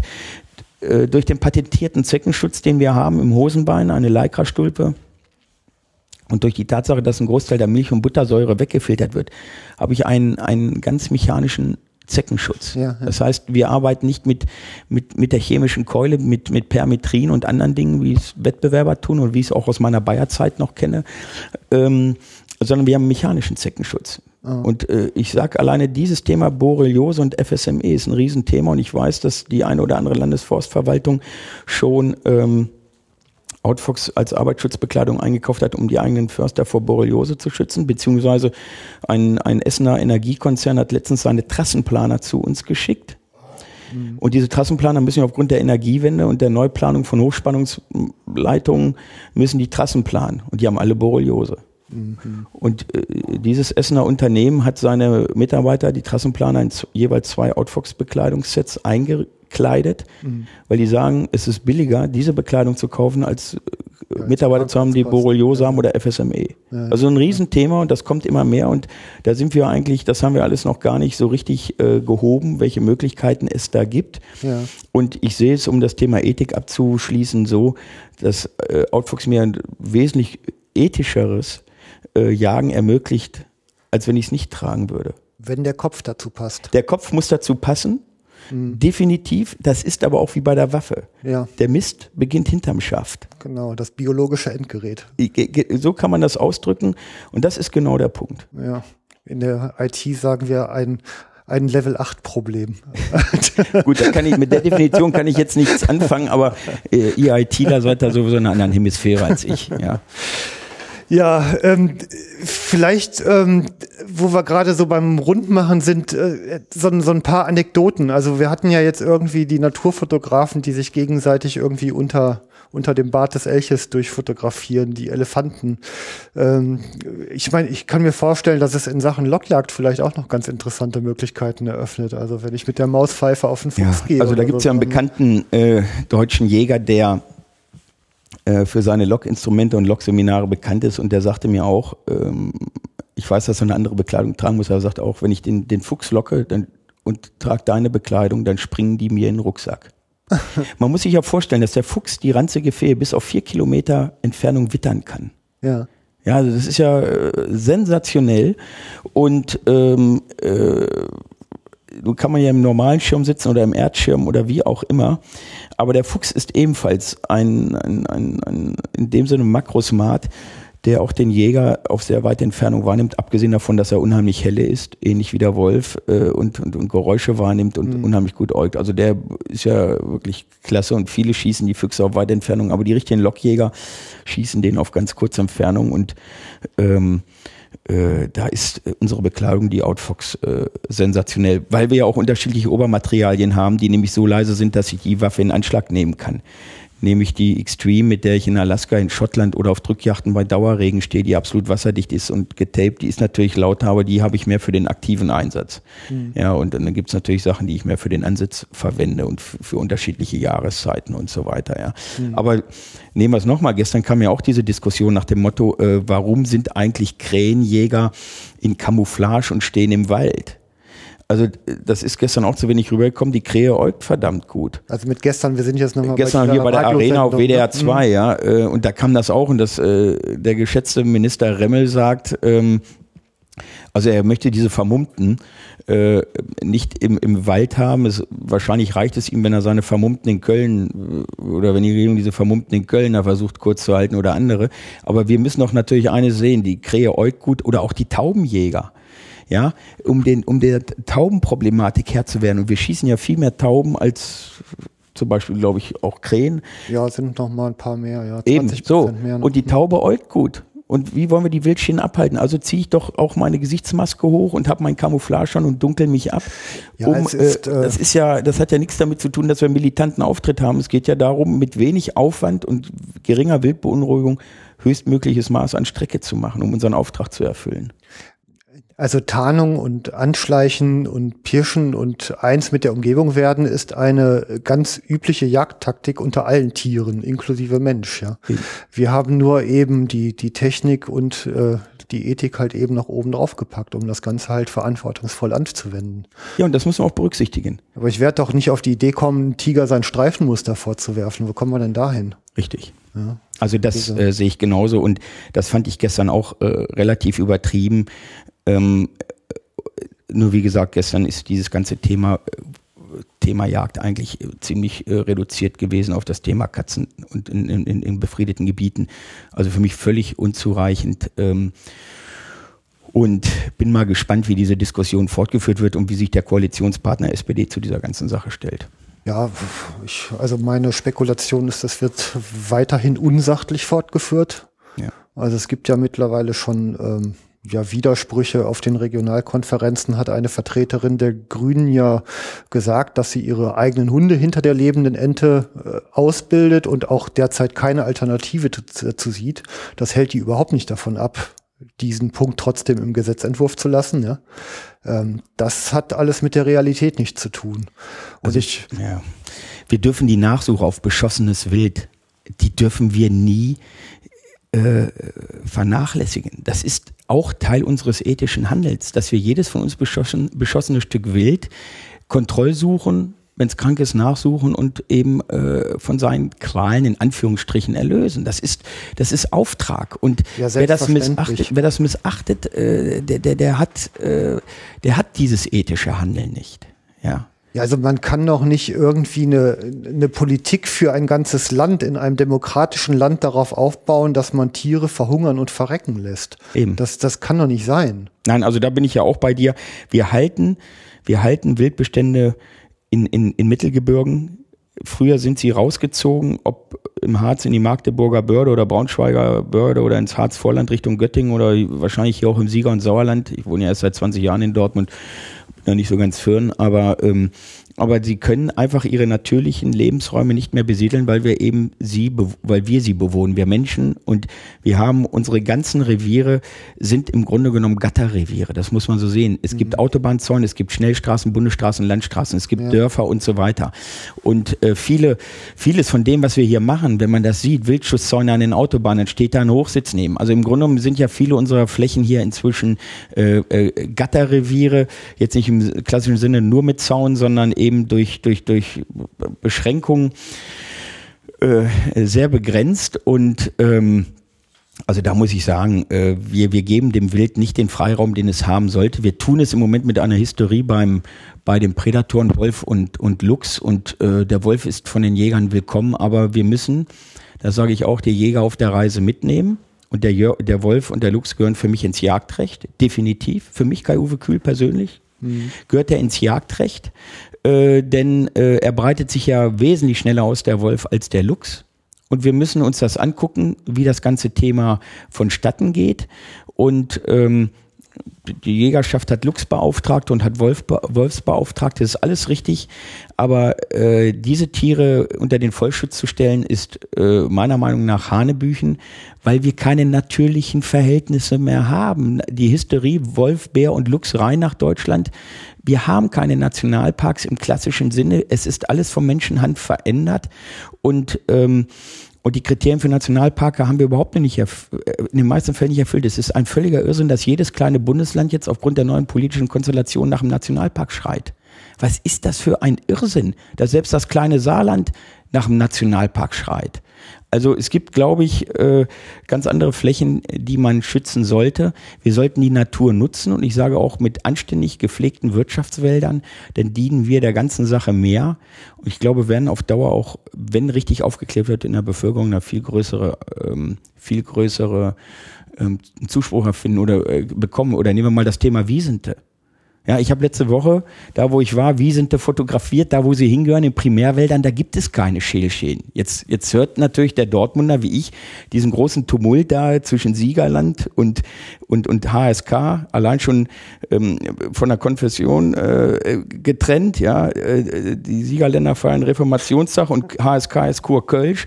So, und Siegen-Wittgenstein hat jetzt Wiesente ausgesetzt, aus welchen Gründen auch immer, und, und logischerweise schälen die Buchen.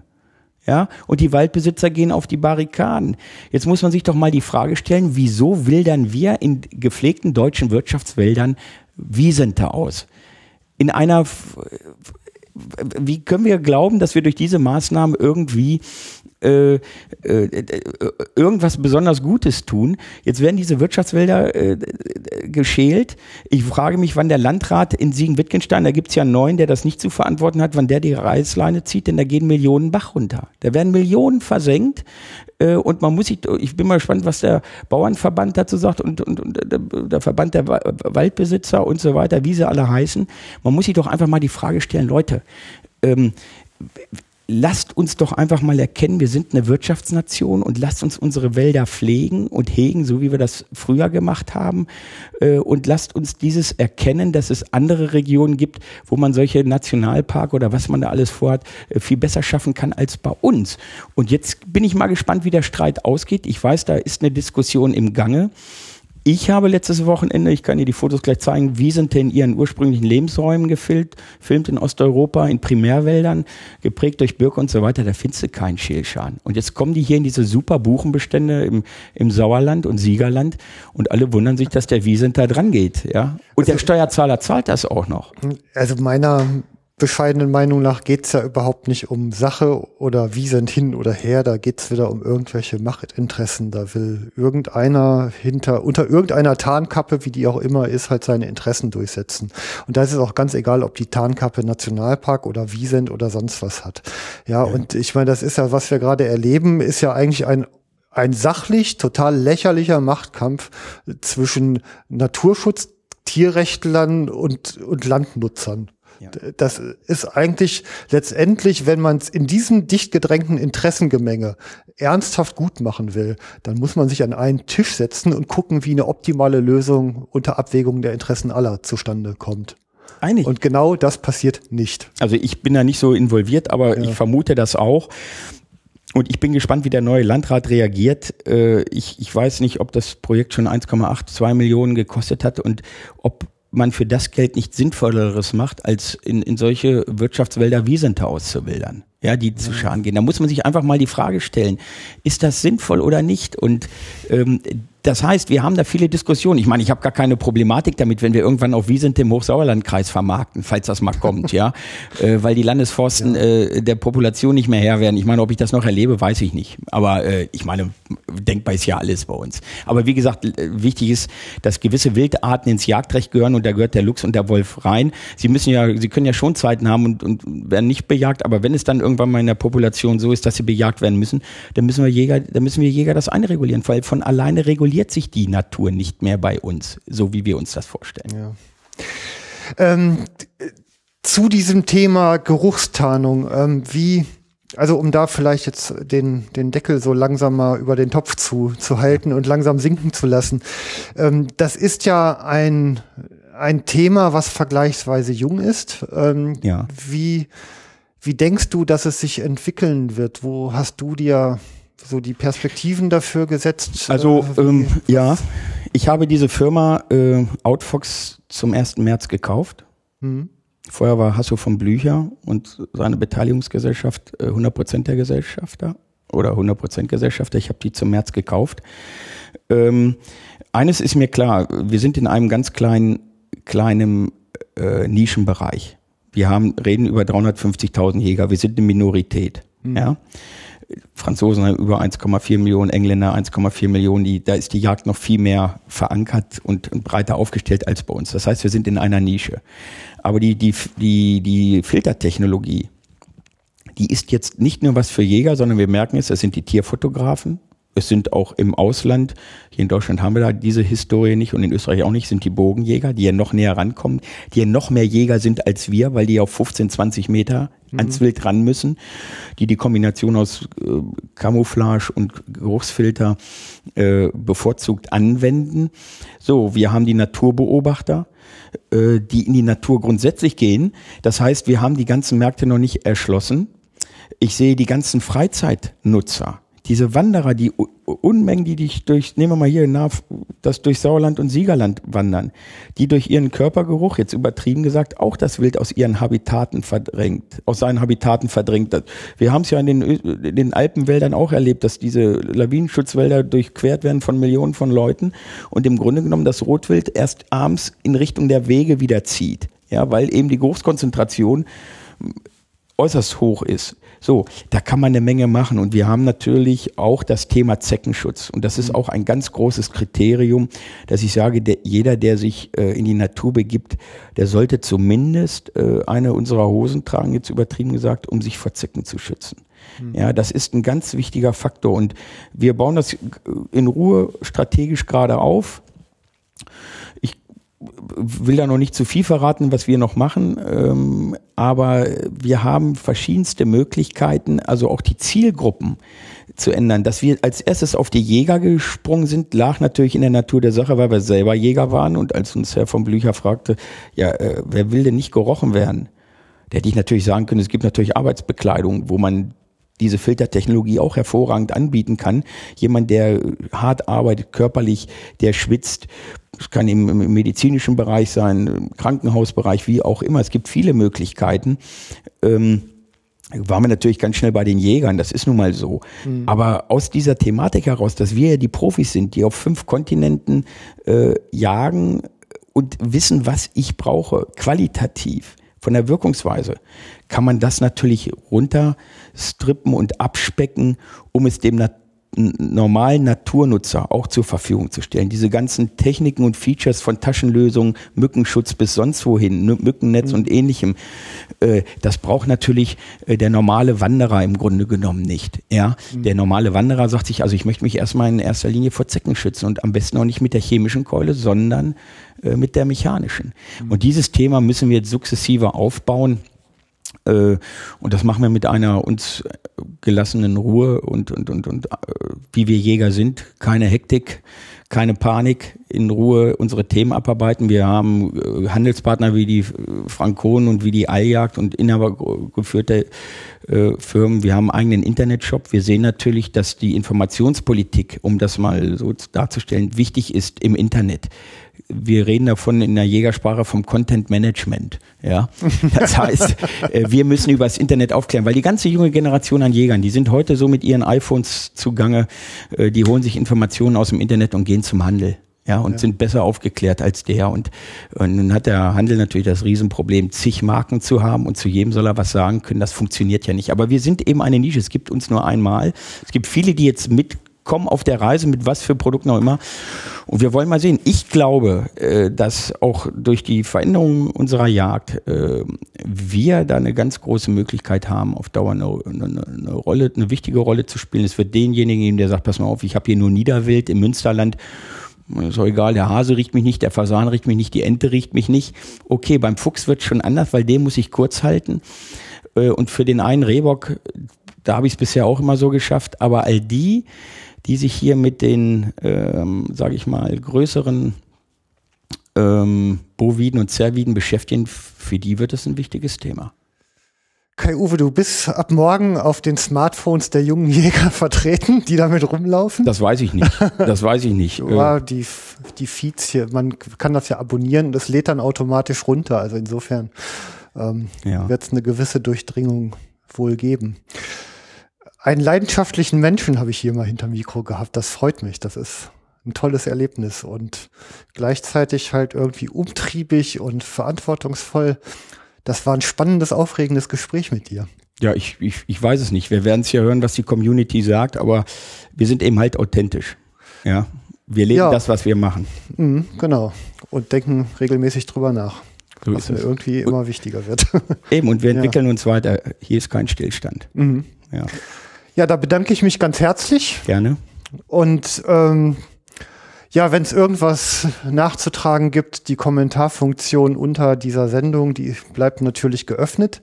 Das gilt hier nicht nur für meine Gesprächspartner, das gilt natürlich auch für die Hörer. Ähm, macht das ordentlich, klickert auf den Flatter-Buttons rum, das hilft mir nämlich ein bisschen durch die Gegend zu fahren und dieses Format hier voranzutreiben. Es gibt nämlich so viele Geschichten zu erzählen und es macht mir einen Heidenspaß, merkt man hoffentlich auch ein bisschen. Vielen, vielen Dank. Gerne. Alles Gute und bis demnächst beim Jagdfunk. Dankeschön, Tschüss. Jochen. Alles Gute.